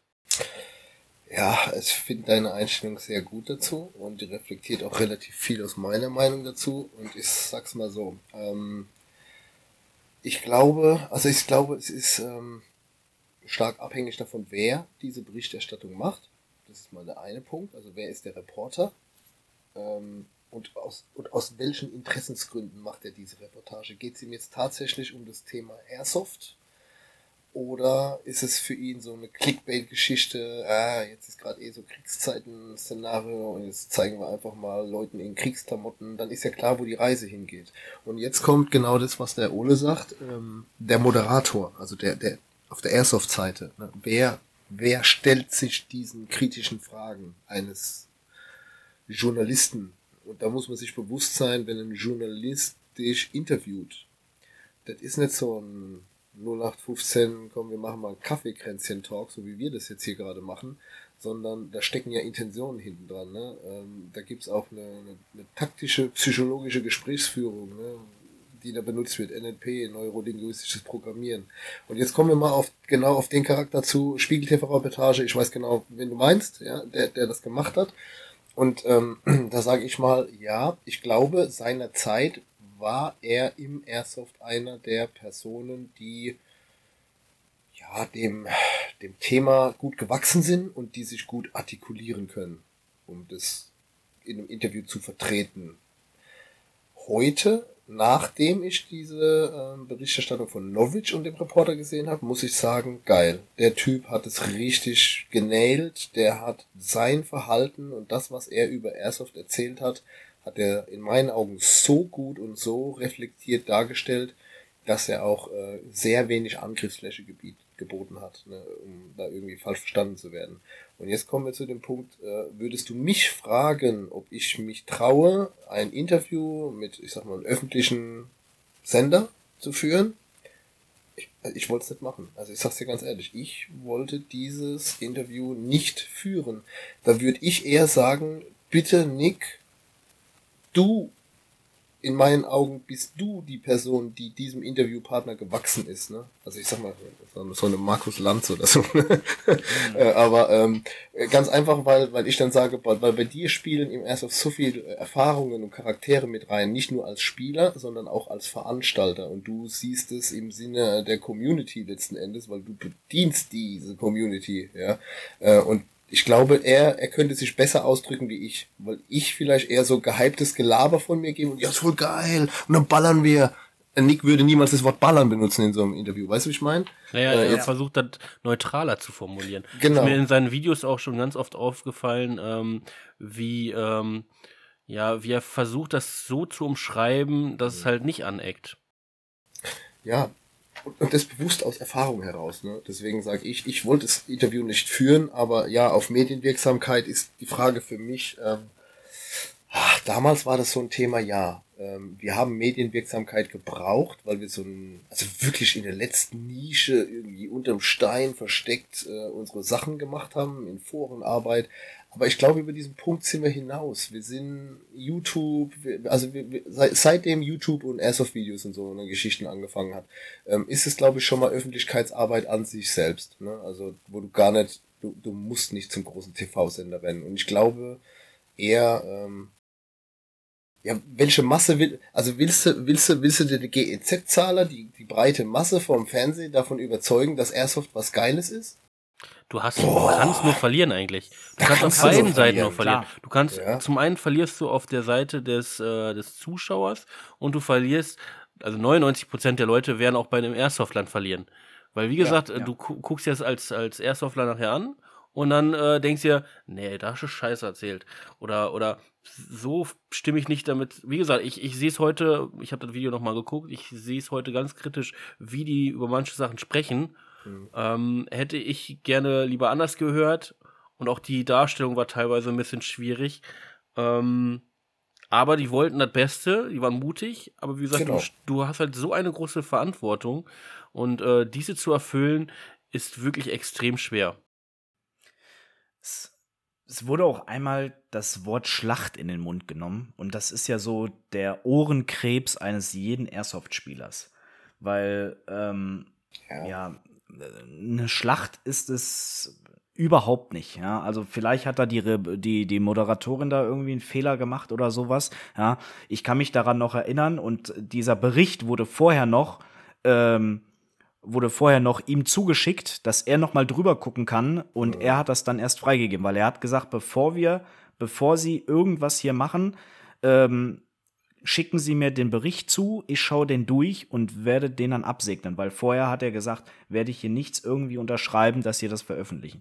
Ne? So und ähm, ja, wenn er dieses, wenn er dieses Wort Schlacht gehört hätte, ja, dann hätte ich vielleicht schon gesagt, ja, ändern Sie das mal ab oder so, mhm. weil Airsoft ist erstens auch keine Schlacht, ja, das ist was, was Schlacht ist, ist eigentlich so ein makaberes Wort, so ein richtig grausames Wort irgendwie, ja, ähm, ja, und dann sind halt so ein paar Sachen, die mir so halt aufgestoßen sind mit taktisches Nachladen, normales im Gefecht nachladen und so, was halt so ein bisschen die Wirklichkeit so ver ja, verzerrt, sag ich mal. Ja. Aber es ist auch Dies, schwierig. Also da hat jeder ja. auch eine andere Sicht drüber, ne? Also für ihn war es damals, für also ihn war es damals wirklich das Hobby, dass man, wir wollen taktisch da vorgehen, wir wollen dieses Hobby so präsentieren.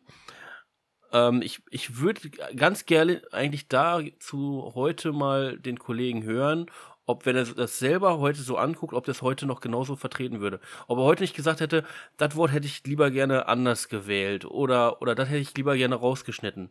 Ja, Vielleicht hätte Schlimme, ich das Ganze auch selber ein bisschen anders gemacht, ne? Das, das Schlimme dabei ist ja eigentlich für mich ähm, das Wort Schlacht an sich. Ich finde es jetzt nicht schlimm. Ja? Ich, ich selbst finde es nicht schlimm, weil wenn du mit deinen Airsoft-Guys dann nach dem Airsoft-Spiel am Bierpilz stehst oder am Grill bist, ne, und dann sagst du, oh, das war schon eine Schlacht vorhin, ne, als wir da hier auf Station XY da gegeneinander, dann benutzt du das auch, aber du bist unter deinesgleichen, ja, und du weißt genau, es, wie du es zu nehmen hast. Ja, ja. es, es, es es, kommt halt, glaube ich, auch auf den Kontext an. Ja, ja. Wenn ein Außenstehender jetzt diesen Bericht sieht und äh, das Wort Schlacht hört, dann schreckt den das, glaube ich, eher ab, mhm. anstatt zu denken, ah, geil, boah, hm, ja, Ey, Ganz kurzer, ganz kurzer Fun-Fact, weil ja, du sagst, ja. Ne, dieser Typ, also Heldenhalle, ja, Heldenhalle, war ja das große Thema dann damals bei uns so, ah, okay, wir müssen was machen, wir müssen irgendwelche Aktionen machen äh, um dann äh, quasi, ja, um da Werbung reinzukriegen, weil wir dieses, dieses Opening in der Corona-Zeit hatten einfach. Das war einfach super scheiße einfach, ja. Äh, und dann haben wir ja Weihnachtsveranstaltungen gemacht und dann haben wir gesagt, hey komm, lass so ein, so ein Chris, so ein Xmas Speedsoft Turnier machen. Äh, und einen Tag davor oder danach äh, machen wir quasi so ähm, Korean Souls, Korean Barbecue. Da ist ja meine Familie dann in die Halle gekommen und hat alle bekocht mit koreanischem Barbecue und wir haben da halt so eine, so eine Tagesveranstaltung draus gemacht. Ne? Und da haben wir auch alle, äh, alle Parteien oder irgendwie Leute eingeladen, die mit irgendeinem Airsoft-Helden-Event zu tun haben. Und jetzt haben wir Flyer gemacht. Die wurden in die Briefkästen eingeworfen. Jetzt pass auf, was passiert ist. Auf dieser einen Seite von, also erstens mal, äh, wir hatten das Wort Weihnachtsschießen auf diesem Flyer drauf. Mhm. Völlige Empörung beim Ordnungsamt per Telefon. Kann man sowas Weihnachtsschießen nennen? Und ja, keine Ahnung, was Airsoft ist oder so, aber Hauptsache mal rausgeplögt, ne? Wie kann man sowas machen? Und jetzt kommt das nächste, die ganzen Abzeichen, ne? GOF, KGG, dann die Stalker, tralala, diese ganzen Abzeichen waren auf diesem Flyer auf der einen Seite abgedruckt. Weißt du, was da für ein Anruf beim Ordnungsamt reinkam? Mhm. Ja, da, da, da haben irgendwelche so Schießflyer bei mir in den Briefkasten reingeschmissen äh, geschmissen mit so Nazi-Runen. Ey, Hammer. Leute. Heftig. Aber da siehst du das Publikum, das du damit triffst. Die, das waren Rentner. Das war ein Rentner, der hat halt Sonntagmorgens ja, seinen Briefkasten aufgemacht oder Samstagmorgens so nach dem Brötchen holen und hat dann diesen Flyer. Der kann damit überhaupt nichts anfangen. Der hat keinen Bezug. Der weiß gar nicht, was Airsoft ist. Der sieht nur eine Schattenfigur mit einem Gewehrlauf, ja, äh, und Weihnachtsschießen und dann noch so komische Symbole. Äh, was ist denn das für Runen? Ne? Der ist auch in einem anderen Zeitalter aufgewachsen als wir. Äh, und dann, ja, dann war da der Stress erstmal da. Und da ruft das Ordnungsamt zu. Ja, was ist denn da los bei Ihnen? Was machen Sie denn da? Dann erklärst du es denen, dann sagen die, ach ja, ja, okay, ist ja.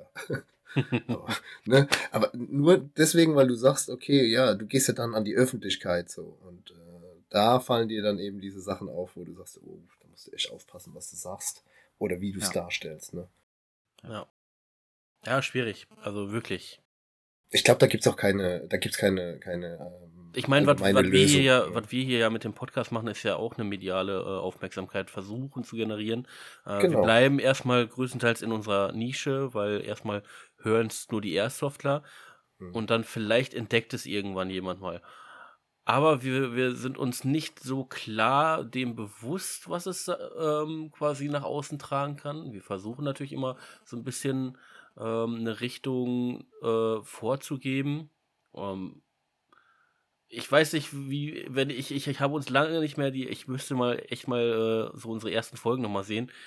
Ich wette, es gab bestimmt, äh, wenn ich die erste Folge nochmal höre, so eine, zwei Sachen, wo ich jetzt heute schon sagen würde, boah, hätte ich lieber gerne anders gesagt. Weil du entwickelst dich auch, was das angeht, ne? Now you're pro, bro.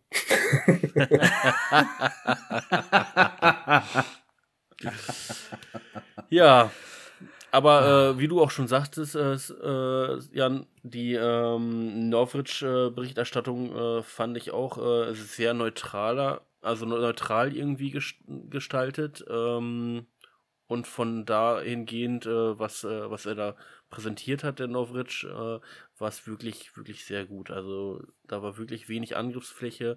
Er hat sehr gut äh, erklärt, ja, also, nee, macht er. Also ist auch ein ganz reflektierter Typ. Also ich habe jetzt noch nicht so viele Worte mit, dem, äh, mit dem Christopher Novic gewechselt, äh, aber er ist ein sehr ruhiger, ähm, zurückhaltender, bedachter Mensch, so wie ich ihn kennengelernt habe. Und ähm, ich glaube, das ist es auch notwendig in dem Business oder sagen wir es in dem Business, wie er es betreibt, ist es das auch notwendig. Ich glaube, Joseph kann mehr die Rammensau sein. ja, ja, ja, ja. ja, jeder braucht sowas, ne? Also der eine macht so und der andere so, aber du brauchst immer das Gegengewicht. Und es ist gut, wenn sich zwei Leute finden. So. Ist ja bei euch auch ähnlich, ne? Denke ich. Ja. Ja, oh, äh, es muss man ja auch, ich meine, ist ja alles gut. Ole möchte nicht vor der Kamera stehen. Ne? Dafür bin ich umso geiler, wenn ich vor der Kamera stehe und irgendwas da vor mich hinlaber. Ja? Äh, und äh, soll ja auch so sein, um Gottes Willen. Jeder braucht irgendwie seinen Gegenpart. Ja? Und ähm, sonst macht das, sonst würde das Ganze ja langweilig, ne? Deswegen, also äh, wenn beide so vom selben Schlag wären, wäre zwar auch okay, ne? Aber ich glaube, das ist immer besser, wenn man so den einen ruhigen hat oder den neutraleren. Der andere ist dann eher gegen in eine Richtung. Ne? Das ist ja wie jetzt gerade eben, ja. Ich fand jetzt zum Beispiel die Berichterstattung von Spiegel TV gut. Also die fand ich sehr transparent. Ja. Und von Norwich, die fand ich auch gut. Ja, und ihr beide sagt halt hier so und so. Ja, ja, ja. Ja, und sowas muss es halt auch geben. Ne? Und es wäre ja langweilig, wenn dann jeder, wenn wir immer derselben Meinung sind. Ne? Deswegen, also. Ja, ja, nee, absolut. Absolut. Ja. Also ich fand es ja auch einfach ja. nur ruhiger, weil er reflektierter und ruhiger gesprochen hat. Ne? Also ich sag mal, stell dir mal vor, der Soul hätte diese Spiegel-TV-Reportage gemacht. So wie er auf der Bühne ist. Ja, what's up, Soul Nation? Um oh, Gottes oh, oh. Willen. Ey, ganz um ehrlich, die Welt hätte doch gedacht, ey, das sind alles Spinner im Airsoft hier. Ne? Ja. ja. ja. Nach. Ja. Quatsch. Du machst halt viel Party, mein Gott.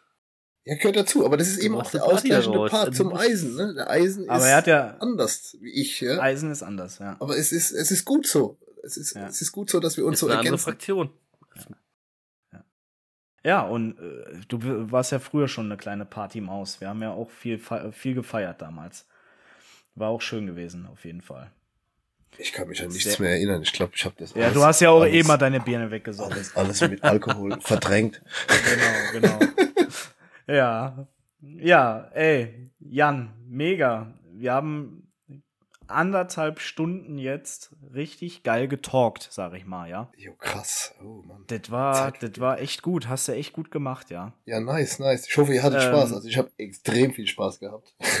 ja, natürlich. Ja, wir, natürlich. wir lieben diese Gespräche, die, das weißt du doch. Das, das, das verging wie, wie, wie nichts. Ne? Also es gibt ja manchmal so Folgen, da kommen anderthalb Stunden vor wie so, wie, wie drei ne? Weil das zieht sich. Und dann musst du dir überlegen während des Gesprächs, ja, was hole ich jetzt nochmal für eine Frage raus und sowas, ne? Und dann gibt's Gespräche, wo anderthalb Stunden so wie 20 Minuten sind nach dem Motto. Ne? Und dann also, das, das einfach. Äh, dann, dann, läuft das, dann läuft das einfach. Ne? Ich glaube, es hängt auch einfach damit zusammen, äh, guck mal, wie gesagt, wir kennen uns schon ewig, ja, du hast Ole auch kennengelernt, mhm. wir wissen einfach jetzt ein bisschen zu plappern, ja.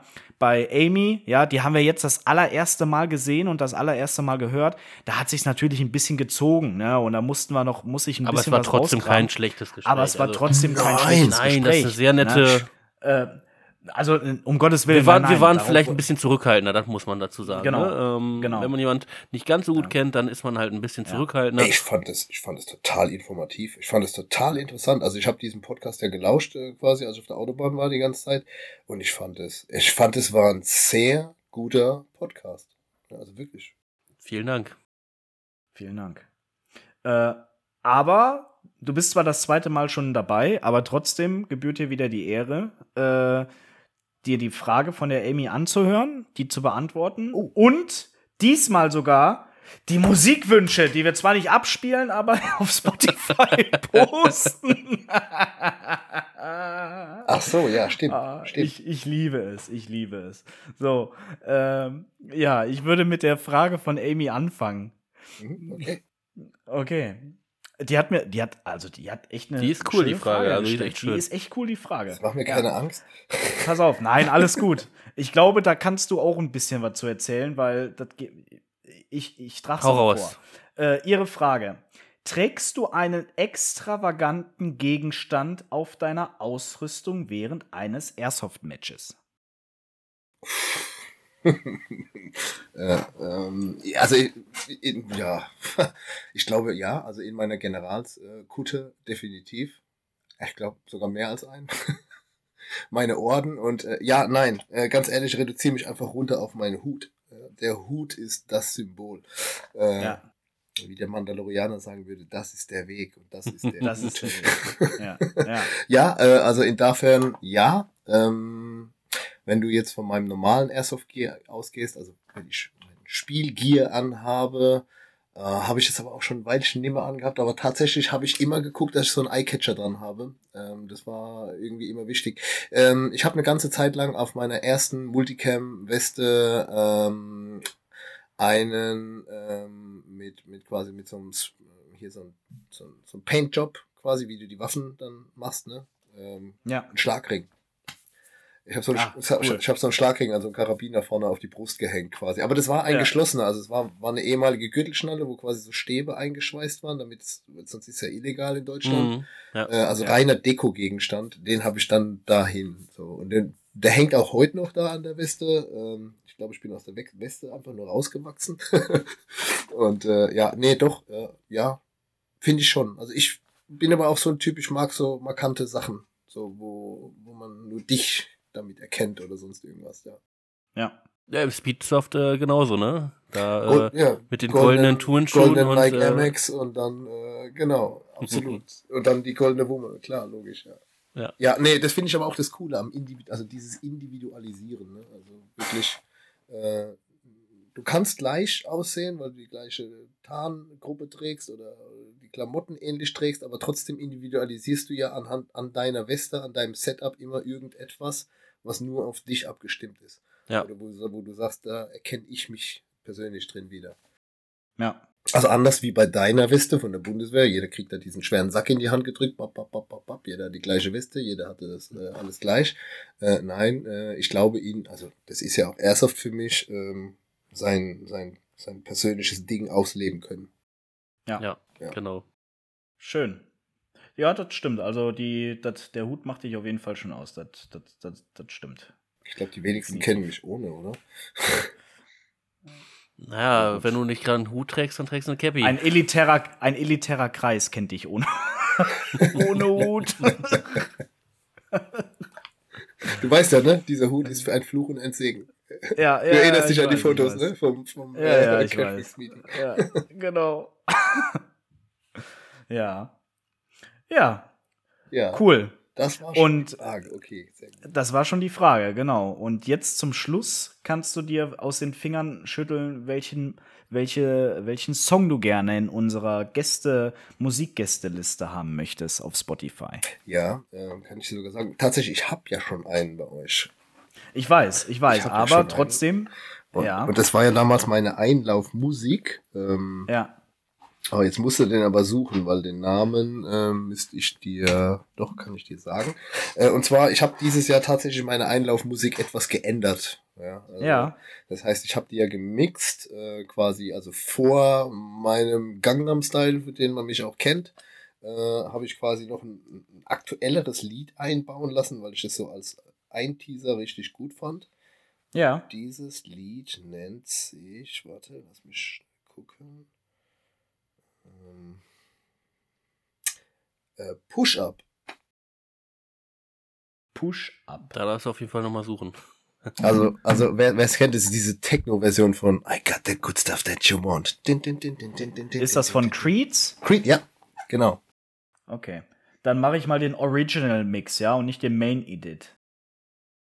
Ich pack mal den Original Mix rein. Jetzt, ja? sind wir, jetzt sind wir schon so weit. Ich hatte eigentlich noch eine kleine Frage. Ich, ich, die musst du nicht beantworten, aber du hast vielleicht ein paar Infos dazu, weil mich das schon länger brennend interessiert. Ich habe da, glaube ich, auch schon mal so zwischendurch irgendwie versucht, irgendwie schon mal rauszukriegen irgendwo. Habe aber nie eine Antwort gekriegt. Ihr habt ja die, die Heldenhalle da. Mhm. Und es war immer eine Planung, irgendwann mal so ein Außenspielfeld zu bauen. Und da war auch teilweise sehr, sehr weit äh, schon Ideen eingeholt. Gibt es da eigentlich noch irgendwelche Ideen oder ist das erstmal alles so ein bisschen, Also aktuell liegt es ein bisschen auf Eis. bisschen auf. Eis? Das, ähm, ja, muss man einfach sagen, es ist auch so dieser Corona-Situation einfach geschuldet, dass wir so Ja, wirklich klar.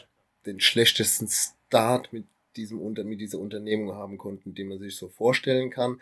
Und die Pläne waren da, es war schon alles vorgestrickt, es war schon vor unserem geistigen Auge und äh, ja, aber wenn du halt eben leider so lange keine Einnahme machen darfst, aber halt eben trotzdem diese immensen Ausgaben stemmen musst, ähm, ja, da sind halt einfach Dinge passiert, äh, quasi, ja, letzten Endes da, wo wir das Ding jetzt hinbauen wollten, da steht jetzt was anderes, so, ne? Und, Okay. Ja. Ah, Gut. Fucking ärgerlich, ja. Ähm, aber ähm, ich sag mal, das Ding ist, keine Ahnung, ne? Also ich, ich würde jetzt nicht sagen, es, äh, es ist gestorben. Das würde ich jetzt noch nicht sagen, weil dazu habe ich in der, in der, in der Zeit einfach gelernt, ähm, wenn eine Tür zugeht, geht oftmals eine andere auf. Sehr gut. Richtig. Und Richtig. Einfach mal, einfach mal. Mehr wollten wir doch gar nicht hören. Ne? Deswegen, aber Das können wir so, ja. können wir so stehen lassen. Ja, äh, äh, Ja. also es ist jetzt aber auch, weißt du, keine Ahnung, wie lange ist es her? Zwei Jahre, vor zwei Jahren haben wir diesen Podcast gemacht. Das war so relativ Ja. vor Eröffnung und so, ne? Und da war es schon Ähm, schwierig, ne? Äh, da war ja schon. Das war schon schwierig, ja. Das war schon Da- sehr schwierig. Und ich bin ja trotzdem heidenfroh, dass das Ding aufgemacht hat, dass wir am Start sind, dass die Leute uns besuchen können. Und äh, also es kommt auch gut an, so von dem, was ich so mitbekomme. Ähm, ich würde mir auch wünschen, dass es noch weiter wächst. Ähm, aber ich sag jetzt mal nach zwei Jahren Erfahrung, ne? ich meine, du machst so viel Erfahrung. Also ich wahrscheinlich würden wir heute vieles einfach auch anders tun, ne? weil wir halt einfach daraus gelernt haben. So, ne?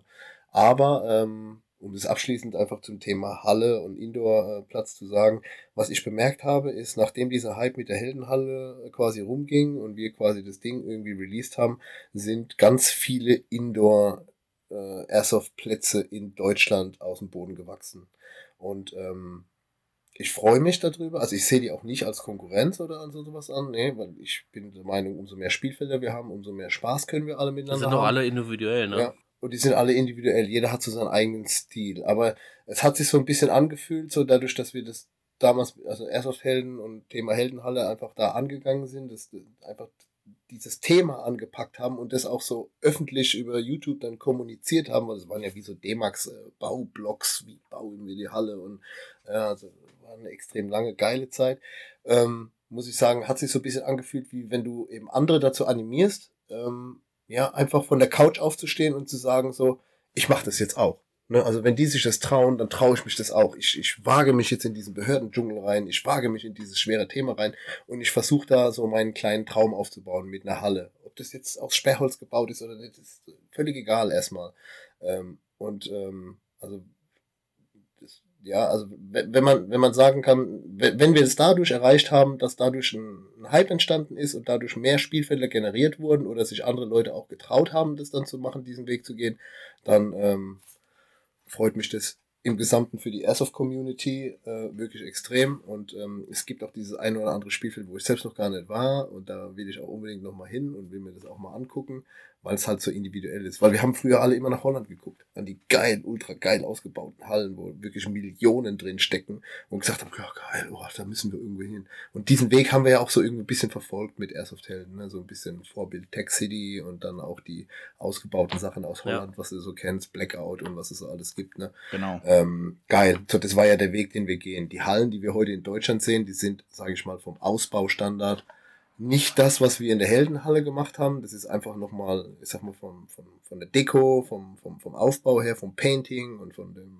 Corporate Design, das da angewendet wurde, äh, sagen wir einfach nochmal eine Nummer höher äh, und auch mit teureren Materialien gebaut, mit Stahl und nicht mit äh, USB-Platten oder sonst irgendwas. Ne? Aber äh, letzten Endes spielt es keine Rolle. Es, du, du siehst, das Spielfeld macht es eigentlich aus. Ne? Und ähm, der Geist, der das Spielfeld lebt oder der, der Betreiber, ja, wenn das ein cooler Dude ist, der Airsoft liebt und lebt, dann kannst du nichts Falsches machen. Ja, Ja. Dann, äh, Definitiv. deswegen, also da Props an alle, die sich äh, diesen Weg da auch auf, aufgebunden haben und gegangen sind. Ähm, macht weiter so. Ich finde das geil. Ja, Sehr das waren noch sehr schöne Schlussworte nochmal. Genau. Jan, vielen, vielen Dank für diesen unglaublichen interessanten Podcast. Nein, nein, vielen, vielen Dank auch zurück. Und äh, es ist total irritierend, wenn du zu mir Jan sagst, ne? Weil ich bin es total gewohnt in der Ich Community, weiß. dass die Leute Soul sagen und ich bin. Ich weiß, wir kennen Ist ja, auch ist schwierig manchmal. So, manchmal willst du Jan sagen, manchmal Soul. ja, ja. Es Ich habe ist nur so- festgestellt, es ist einfacher für mich, wenn die Leute mich Soul nennen. Deswegen, wenn die mich fragen, ja, soll ich dich Jan oder soll ich dich Soul nennen, dann sage ich immer Soul, weil Ja. äh, es gibt so viele Jans. Ja, Aber deswegen. Soul gibt's nur einen.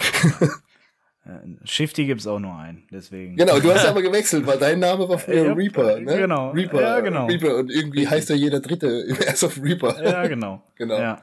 Ja, absolut. Nee, geil, geil. Danke für eure Zeit, Jungs, und äh, dass ihr euch auch Zeit genommen habt. Und äh, Sehr gerne. danke an alle Zuhörer. Ich hoffe, es war informativ und ähm, ja, hoffe, dass man sich mal auf dem Spielfeld trifft. Sehr gut. Super. Ich äh, bedanke mich auch bei dir nochmal, äh, auch bei allen Zuhörern wieder. Ich hoffe, ihr habt die Folge genossen.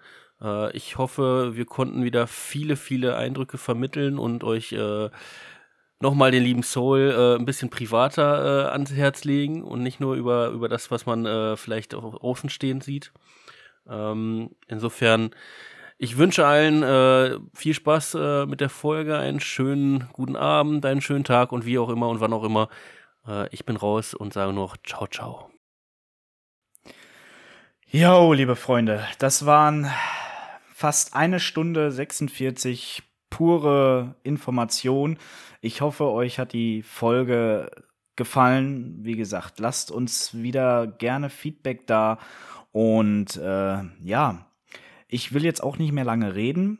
Äh, ich wünsche allen Leuten da draußen einen guten Start in die Woche, schönes Wochenende und so weiter. Lasst uns gerne ein Like da. Und äh, ja, hört auch das nächste Mal wieder rein, wenn es dann auch wieder heißt, bei eurem Lieblings-Airsoft-Podcast, von wo auch immer ihr uns gerade zuhört, Hitman Airsoft. Mach's Gucci.